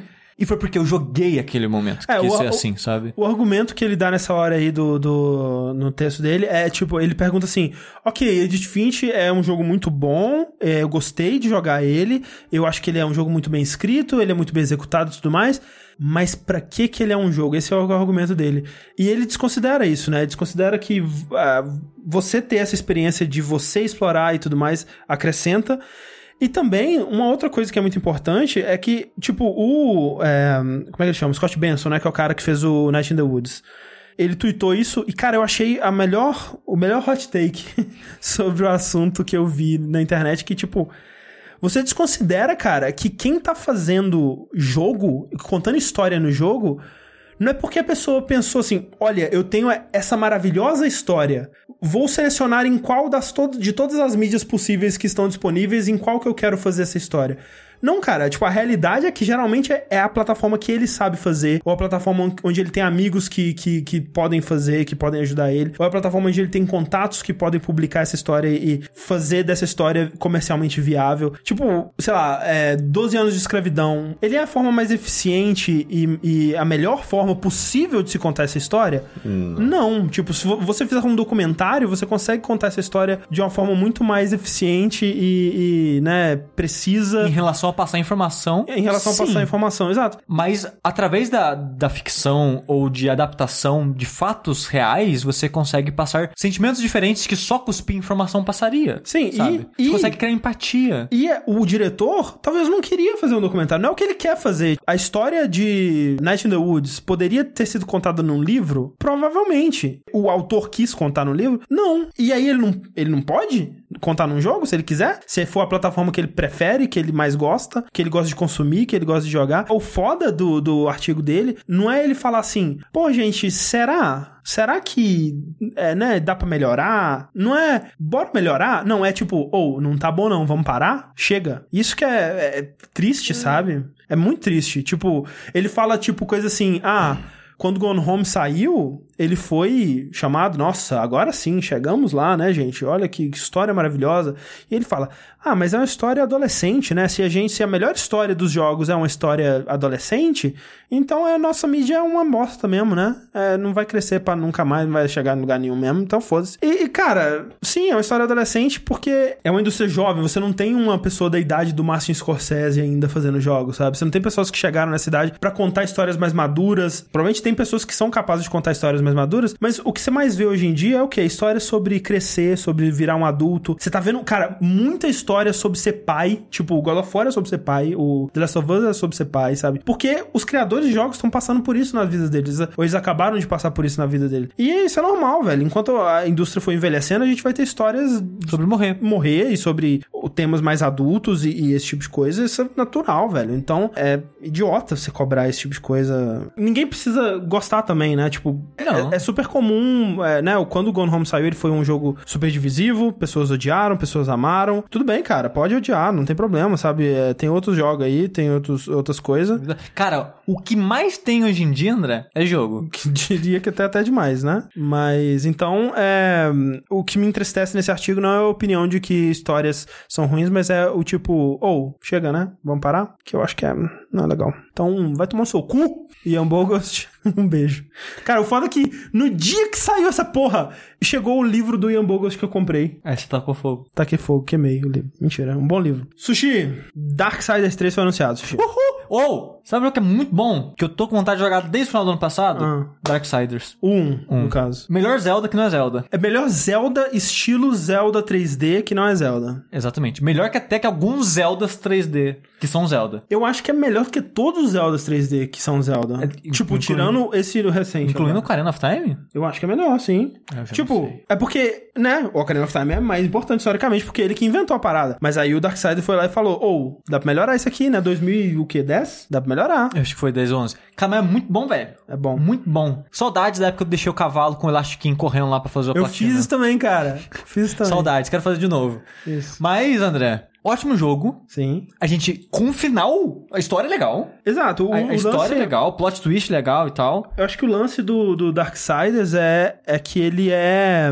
Ele cria um universo muito legal Sim. e muito promissor, né? Sim. E infelizmente, todos os jogos dele, né, os dois, nenhum deles estourou e fez muito sucesso. Infelizmente. O que sempre deixa em dúvida se a gente vai ver essa história, né? Porque É, e, e é foda, porque, tipo, o final, vamos deixar claro assim, o final do jogo, você joga com um Cavaleiro do Apocalipse, o Guerra. Sim. E no final do jogo dá a entender que os outros três estão chegando e vocês quatro vão se juntar e acabar com a zona que tá rolando no momento da história. Sim. Aí você, caralho, velho, isso vai ser foda, chegou os quatro e blá blá blá. Anunciaram dois, você vai jogar com a morte. É. É. Aí você. É porque o, a- a- toda a parada do jogo é que, tipo, é. Céu e inferno, aí tem os Cavaleiros do Apocalipse, que é tipo a polícia da parada. Eles estão lá pra falar assim: ó, ninguém briga, céu e inferno, você paga essa porra, paga essa porra. Você para. Ninguém briga nessa porra porque a humanidade tá, tá frágil ali, vão deixar os humanos, desde os humanos, desde os humanos, desde os humanos. Aí os humanos, velho, né, vai crescendo, crescendo humano, pra quando os humanos tiver forte pra caralho, aí todo mundo cai na porrada, mesmo em Apocalipse, todo mundo se, se fode e foda-se. Só que o Guerra, que é um dos Cavaleiros do Apocalipse, traem ele e falam pra ele, ô, Apocalipse, hein, bora lá? Aí ele vai pro Apocalipse achando, ô, agora é a hora do Apocalipse. Mas, na verdade não era a hora do Apocalipse. Ele foi Ele- sozinho. de Foi trouxa. sozinho, foi lá de trouxa. Aí o pessoal falou: Ô, esse guerra aí, mó otário. Vamos matar ele, que ele foi lá de trouxa.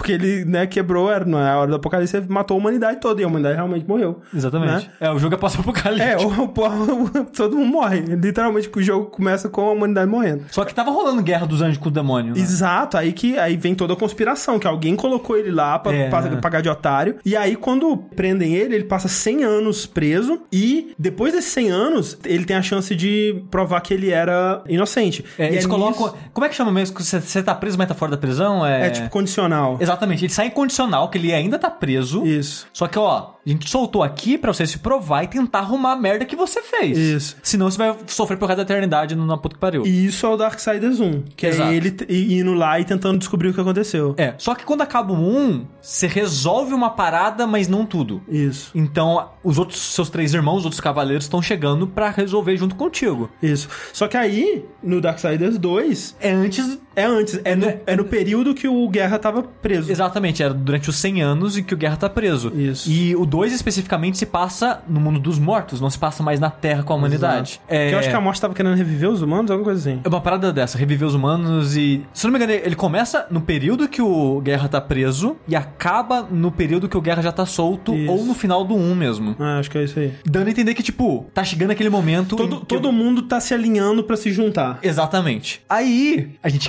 caralho. Eu, eu, pelo menos, eu, ok, não gostei muito do 2, mas, cara, eu, não- eu mal vejo a hora de sair os outros quatro jogos, os outros dois jogos, né, dos outros dois Sim. cavaleiros, para tipo cinco ser todo mundo junto, sabe? Porque é uma parada ambiciosa pra caralho de se fazer, se Sim. esse era o plano inicial, sabe? Mas eu, não- eu não vi a hora disso acontecer, porque até mesmo quando apresentam Guerra, eles apresentam na história, apresenta cada cavaleiro com uma personalidade, uma maneira diferente de lutar e lidar com as coisas, né? Uhum. Tipo, o Guerra era da, o porradeiro e os espadas, não sei o que lá, e, e a morte vai um pouco diferente. Agora, a Fúria, né, que vai ser a Sim. protagonista do 3, Que bosta de design de é, é personagem. horrível, horrível. Mas, cara, Deus do todos, céu. velho. Todos, cara. É- Todos. É, muito ruim, cara. O Guerra é muito escroto. Ele é muito feio. A morte é tipo um rascunho do, daquele jogo do David Jeff lá, o Drown to Death. É. Nossa, mas ela é muito ruim, cara. Esses, esses desenhos na cara dela. E, e ela é uma maga na história, né? E luta com um chicote e vai usar o poder dos inimigos contra eles, não sei o que lá. Então, imagino que ela vai ter uma pegada diferente deles. E eu fico imaginando. E o, e o último que falta, né? Que é a peste? É. que Assim,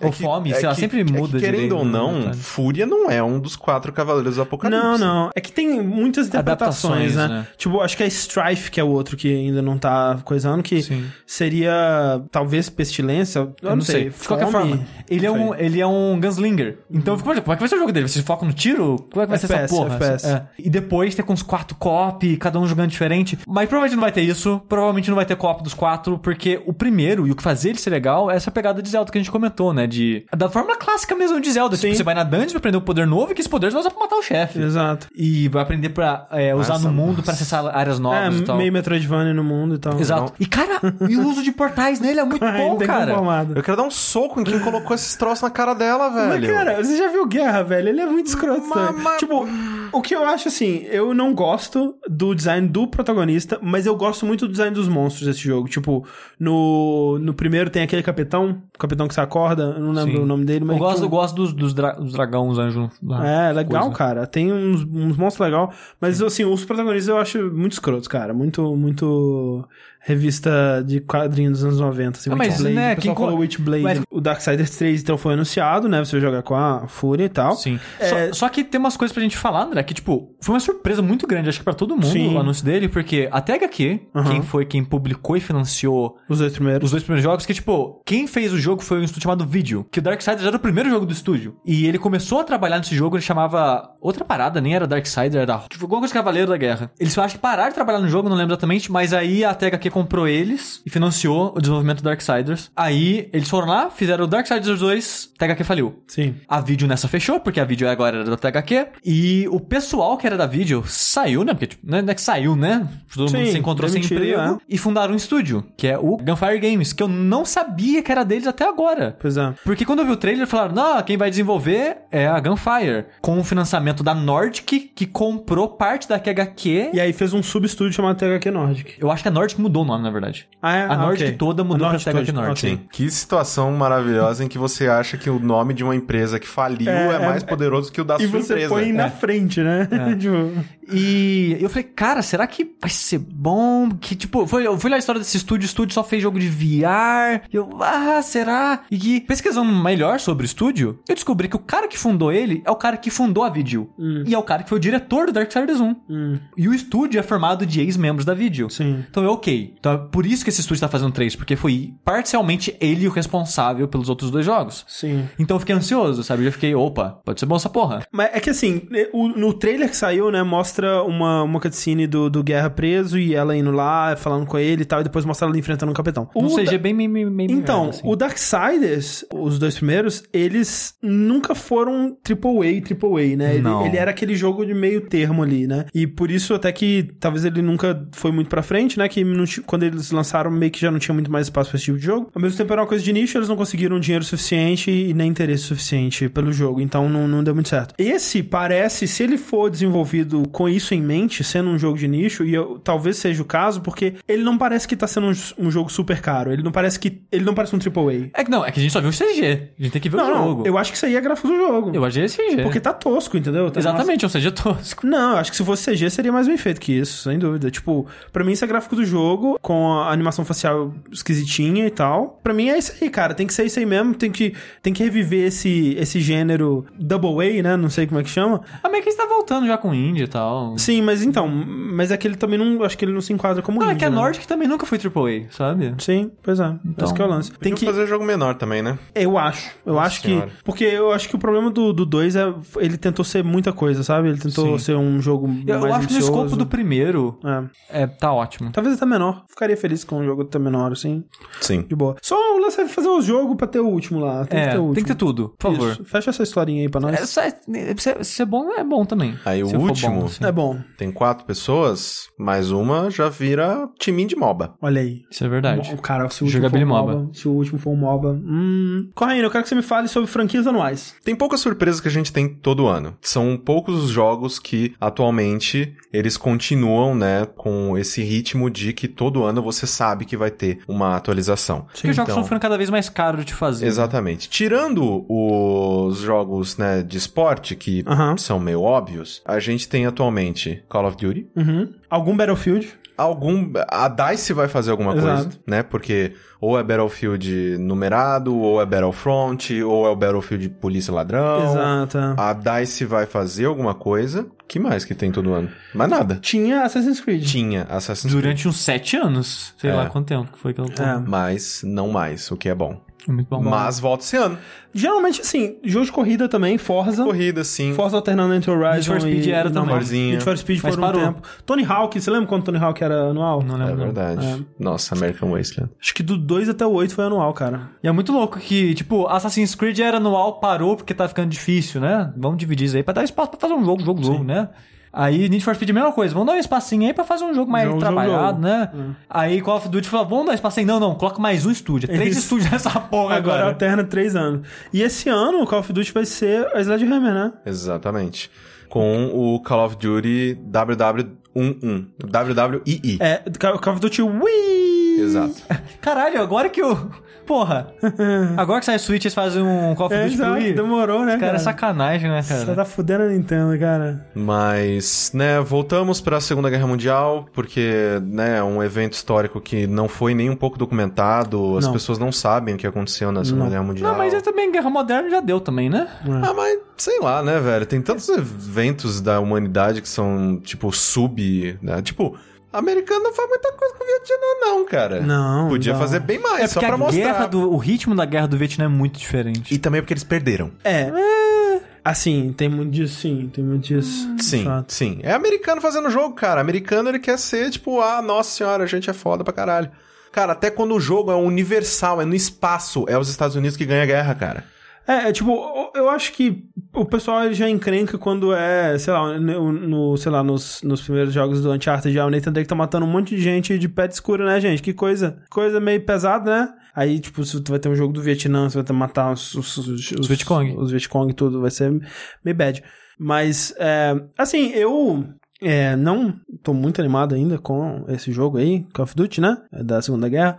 Eu tô um pouco animado porque a Sledgehammer ela fez o melhor Call of Duty de muito tempo, que é o Infinite Warfare, que eu gosto Sim. muito dele. É, É, Aperte não, F para não, não. O Advanced é, Warfare, o Advanced Warfare, que é, um, que é muito bom. Muito bom. Nossa bom. senhora, é muito bom. É, mas, ao mesmo tempo, é, eu não sei, cara, tipo, o que Call of Duty perdeu, quanto mais Michael Bay ele foi ficando desde o 4, foram histórias mais pessoais, eu acho, sabe? No personagens, né? No 4 você tinha personagens, no, no- até no, sei lá, no 2 você conseguia ter um pouco mais de, de trabalho com personagens e tal. E eu Call of Duty 2 ou Modern Warfare 2? Call of Duty 2. Modern Warfare 2 também um pouquinho mais menos. Mas o. É, o. Porra. O. O jogo voltando pra Segunda Guerra, o que eu sinto que pode acontecer é que não vai ter tanto foco mais em tecnologia, em criar um universo. O universo a gente já conhece, a gente já conhece a, a Sim. situação das pessoas. Eu sinto que eles podem, se eles quiserem, focar mais em personagens, em Sim. desenvolver Mas situações. você viu aquela tal. parada que eles falaram que, se- que eles estão se inspirando em Gone Home pra contar história É. mais intimista? Vi, vi, sim, e é isso que me, que me deixa um pouco mais animado. Eu vi coisas, por exemplo, que assim, é, eles tentando trazer um pouco mais de, de fidelidade com a época histórica também. Eles estão pensando em, é, em- Eles ainda não falaram como vai funcionar, mas, por exemplo, não vai ser. é, a vida não vai regenerar automaticamente, porque os soldados das- da Segunda Guerra eles eram muito frágeis, eles não usavam colete e tudo mais. Vai ser e, Corpse Run agora. é, e mesmo. Você, você muda o soldado e tem que pegar suas coisas no outro que morreu. Tipo, tipo, é a abertura do Battlefield 1 e acontecia isso. E também coisas, tipo, mesmo na personalidade, né? Eles, eles não vão ser super soldados como sempre foram nesses né, jogos modernos aí. O pessoal, né, eram, eram uns, uns quase adolescentes. então vai ser um não- COD sobre os dramas da guerra? Eu gostaria, um, um Call of Duty Brother in, não é? Brothers in Arms. Brothers in Arms. é. É, assim, eu, eu vejo potencial, eu tô animado, né? Porque, sei lá, eu, eu, eu sempre jogo Call of Duty. Tipo, é uma coisa que eu sempre vou fazer. É, eu, eu acho interessante ver estúdios gigantescos ainda utilizando seus milhões e milhões de dólares pra fazer alguma coisa, sabe? Tipo, eu, eu fico é, muito impressionado e curioso. Tipo, ah, ok, como que eles gastaram de tanto dinheiro É. esse ano? Tipo, qual, é, como, é, como é que é o jogo mais caro que essa indústria produz? É. Eu quero ver que, o que que, o que que me surpreendam. É, Destiny 2 tá, tá aí. É. Então eu, eu estou sim animado, só que é muito difícil um jogo da Segunda Guerra Mundial me surpreender. Especialmente abrindo ali com... Com a porra da descida né? na Normandia, tá ligado? Tipo, Pra mim, Segunda Guerra e Guerra Moderna não faria muita diferença, sabe? É. Tipo, não, não- a temática pra mim é tão interessante quanto nos dois temas. eu não sei, assim, eu, eu acho que talvez, o, o, o- pra mim, o lado positivo deles tratarem é, eventos históricos é realmente eles não gastarem tanto tempo imaginando tecnologias, pensando como coisas deveriam funcionar, como, ah, sei lá, a, a habilidade de um, de um inimigo matar o outro seria avançada, né, com, sei lá, tipo, robôs e nanomachines, esse tipo de coisa. Que eles gastem esse tempo, essas pessoas talentosas e esse dinheiro pra tentar trazer uma, um, um olhar diferente pra um negócio que todo mundo já sabe como que foi, como que aconteceu, o que que aconteceu, onde que aconteceu, quais os frontes de batalha. Sabe o que sobre a Segunda Guerra me desanimou um pouquinho? Hum. O próximo filme do Nolan Sério? é sobre a Segunda Guerra. Então, Nossa, esse- você viu aquele, aquele trailer? É muito ruim, cara. É, eu achei meio... meio ruim. Tem uma hora, sem zoeira, no trailer, Que é só o cara, os carinhas sentados lá no negócio, né? que cai uma bomba, depois de 5 segundos os caras pulam. Cara, é muito ruim. Eu não, eu não vi o trailer, mas, tipo... Eu animo, cara, porque, né, no caso do Nolan, tipo, ele é um cara foda Uhum. Que- sobre um tema que eu imediatamente não... É... O, que- eu acho muito louco é que, as histórias dele são sempre thrillers, Uhum. sabe? Sempre. Todos os filmes dele são filmes mais tensos, mais... Que, tipo, você não sabe exatamente o que tá acontecendo e não sei o que lá. Sempre um mistério, talvez, e coisas inesperadas acontecem. E eu não consigo ver muita margem pra isso na Segunda Guerra, sabe? Eu, eu, é, tipo, é uma Talvez temática seja, que eu né? nunca esperava ele abordar e... Mas então, justamente por isso, tipo, por ele estar abordando, eu fico animado. Porque eu, eu, eu confio no bom gosto dele, sabe? Mesmo quando ele não acerta 100%, tipo, Quando ele Interestelar. trabalha com o irmão dele, eu confio no bom gosto dele.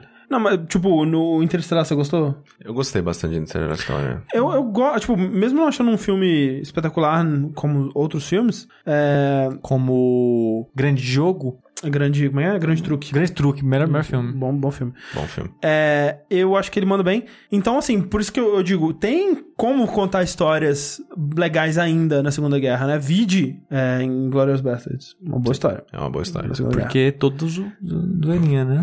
Poderia ter sido daquele jeito. Mas, falando ainda sobre Tirim, Ou esse aí eu quero, hein? a gente tem, né, o, a DICE trabalhando e colocando, né, um novo Battlefront. Ou sabe o que, esse jogo é? Bonito, cara. Ah, mas o do ano, o último Battlefront também era bonito caralho. Então, é nisso que eu tô falando, troço, tipo- assim, inacreditável. Cê- quando a, a cena é, não tem é, rosto humano, cabelo humano, coisa assim, você não consegue. Tipo, cena de espaço, igual, não consegue diferenciar do filme. É muito bom mesmo. É muito bom, cara. Porque é CG no jogo e no filme. Mas assim, Exato. o que mais me chama atenção no Battlefront 2 é o modo single player te colocando do lado do Império, Cara, cara. isso é muito legal, velho. Por que, que ninguém pensou nisso até hoje? Pro- Ah, sim, provavelmente, Provavelmente muitas pessoas pensaram. tem. Provavelmente tem, inclusive. Muitos, ah, provavelmente, sei lá, livro. Tem, deve ter Opa. uns 50 milhões de livros. Pelo amor de Deus. Mas, Mas- caralho! Mas, cara, eu. Assim, eu. Eu só queria dizer que em livro de Star Wars tem até cavalo piloto de nave, então... É verdade. Verdade.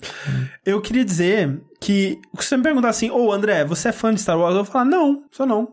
Mas quando eu vejo um negócio eu falo, caralho, que legal, velho. Eu quero jogar isso. Tipo, deve ser legal, sabe? Um jogo bonitão, Não porque é Star Wars, porque é bonito. porque é bonito pra caralho. Porque Tem um look cara, jovem. O único, o único adjetivo positivo que o André usa pra esse jogo é ele que ele é bonito. Por que, que você joga esse jogo? Cara, bonito pra porra. É muito bonito esse jogo, cara. Eu quero jogar esse É a jogo. única coisa que faz o André querer jogar o jogo, que é bonito. E não, e, e é, é interessante você jogar com uma, um, né, um personagem do, do Império. E Sim, pelo uma que. comandante de um grupo de TIE Fighters. Sim, porque, porque por Bem exemplo, legal. o fim, quando a gente não sabia ainda exatamente como ia ser a história e tal, a gente pensava assim.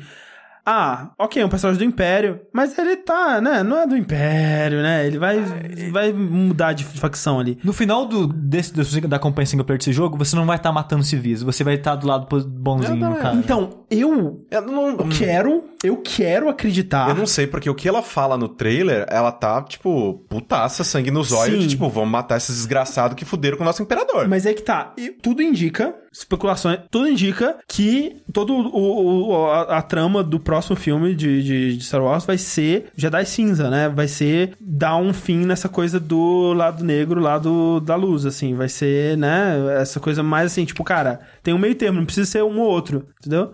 Então, pode ser que no final ela não fique nem boa nem, nem ruim, mas é que eles encontrem um, um inimigo em comum, alguma coisa assim. Eu acho que pode ser, entendeu?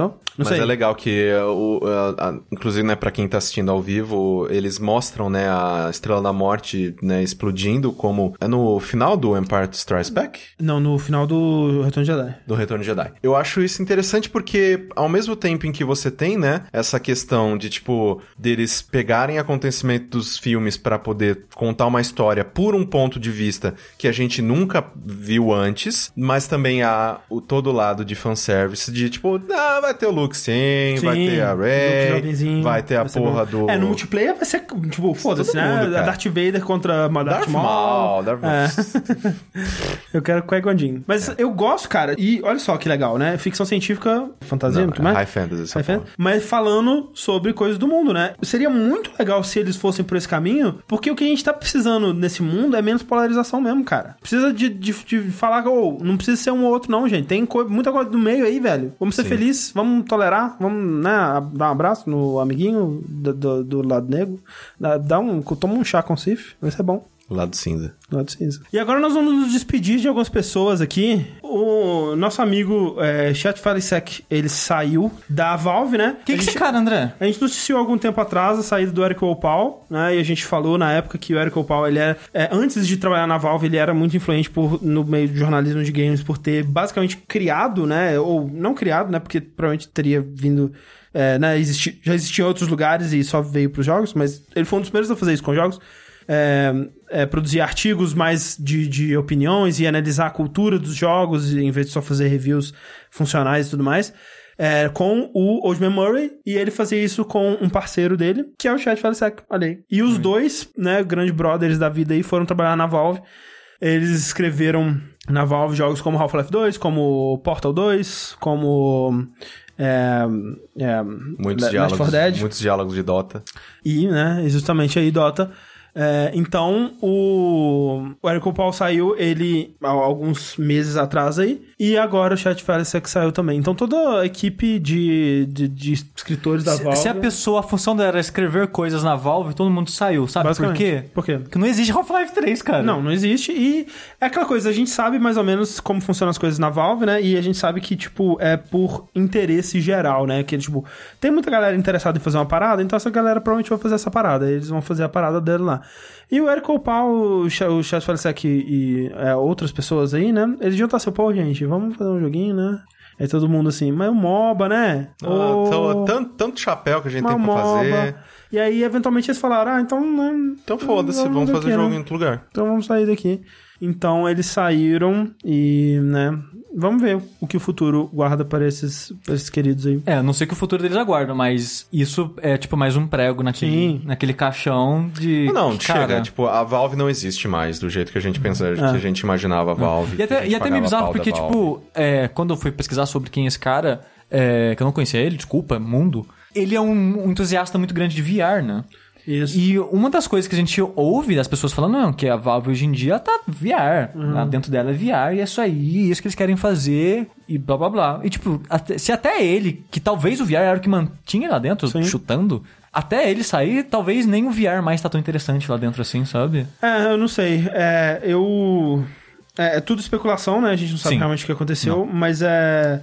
O que aconteceu é que provavelmente ele tá mais, não tava mais curtindo trabalhar Sim. lá. Mas. O, o, Gabe Newell deu uma entrevista recente, né, onde ele fala que eles estão desenvolvendo, tipo, três projetos em VR que são projetos, né, não são só tech demos nem nada assim, são projetos completos mesmo, e que eles estão fazendo coisas além de, de, de Dota e, e é, Team. Fortress, CSGO e tudo mais. Não, se eles estivessem fazendo Team Fortress, eu tava feliz. Mas é foda, né? Que a, gente, a a Valve, ela aprendeu, né? Que ela não deve anunciar coisas antes da hora e tudo mais. Mas isso significa que a gente acaba nunca sabendo o que, que a gente pode esperar da Valve. Tipo, o Patrick escreveu um artigo no Waypoint que eu concordo muito que é tipo assim: se a Valve chegasse e falar, ou, agora a gente é o Steam e agora a gente é jogos que a gente pode vender chapéu. Eu ia falar, ok, beleza, vou sentir falta da Valve antiga e tudo bem. Mas ao mesmo tempo eles ficam falando, não, mas a gente tá fazendo essas outras coisas sim. E, e ó, Half-Life, hein? Pega o, pega o 3, quem sabe um dia, hein? Tipo, eles ficam. Pô, eles- Chega, sabe? Chega. então, é, é, é esse, que é, o- esse que é o foda, tipo, a, incerteza, né? A gente, tipo, e talvez a incerteza seja porque eles querem ainda fazer coisas além disso, mas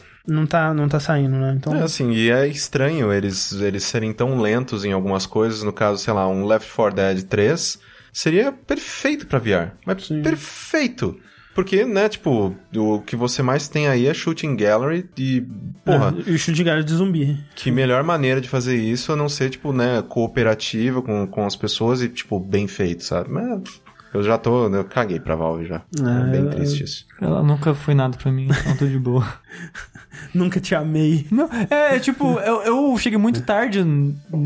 Tipo, só fui jogar Half-Life muito depois e não achei nada demais. Não, eu não gosto de, de, de Half-Life. Pra mim é Portal Team Fortress. Não, é, Por- é, Portal é o melhor jogo. Tipo, Portal e Team Fortress, pra mim, assim, estão É, Team Fortress as eu não gosto melhores também. coisas, assim, que eu já joguei. É, eu tenho, sei lá, eu joguei 700 bastante horas de Team Team Fortress. Fortress. Eu gosto, eu gosto bastante de Force, mas é. E também, nós nos despedimos de- do Genio Takeda, da Nintendo, né, que se aposentou. Quem que é esse cara aí?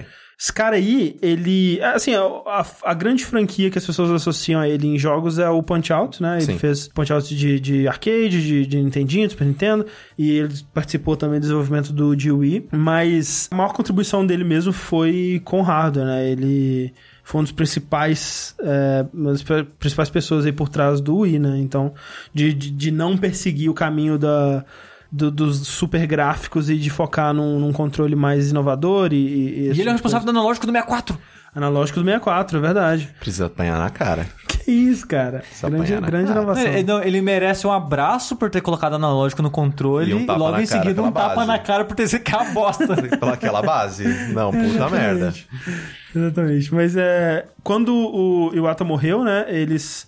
Por um tempo, eles consideraram é, três pessoas para serem o substituto dele, né? O Miyamoto, o Kimishima, que acabou sendo o novo presidente, E o Takeda. e o Takeda, né? Então, é, talvez, tipo assim, ele. Agora é minha chance. Aí não foi. aí, Então Aí não foi, vocês, né? Ou ele não foi porque já vocês. tava afim de sair, vai saber. É, não Aí sei. também que, meu, cara, se você tá numa idade que você É, pode ele se já tá nos aposentar. 60, sabe? Cara, eu ia estar, tipo, rodando. Assim, Velho.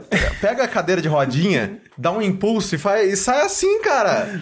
tipo, se Eu eu, não posso me aposentar numa empresa que eu tô trabalhando desde 1970. É. Cara, mas. Nossa, meu FGTS, brother! nossa senhora! Ele. Ele. É, eu não sei como é que o Miyamoto tá lá ainda, cara. O Miyamoto, cara. Miya- Miyamoto gosta muito. O Miya- Miyamoto é daquelas pessoas que ela, ela gosta demais de dar pra, pra vida. Ele é arte. A, a vida é muito boa pro, pro Miyamoto e ele fala: não, cara, eu preciso devolver pro universo. Exatamente. Ainda bem. Então, ah, mas não por o Genio Takeda, que está se aposentando da Nintendo. É, né, boa, é, porra, uma, uma bela vida, uma bela contribuição aí pra indústria dos joguinhos. É, mas, né, é, vai descansar. Vai, vai pra praia. Vai... Mais um prego no caixão do Half-Life 3. Mais um prego. Bom pra ele, bom, Bom pra, pra ele, ele. Bom pra ele. A gente hum, fica por aqui. Muito obrigado a todos que acompanharam. E até a próxima. Yay! Falou! Outside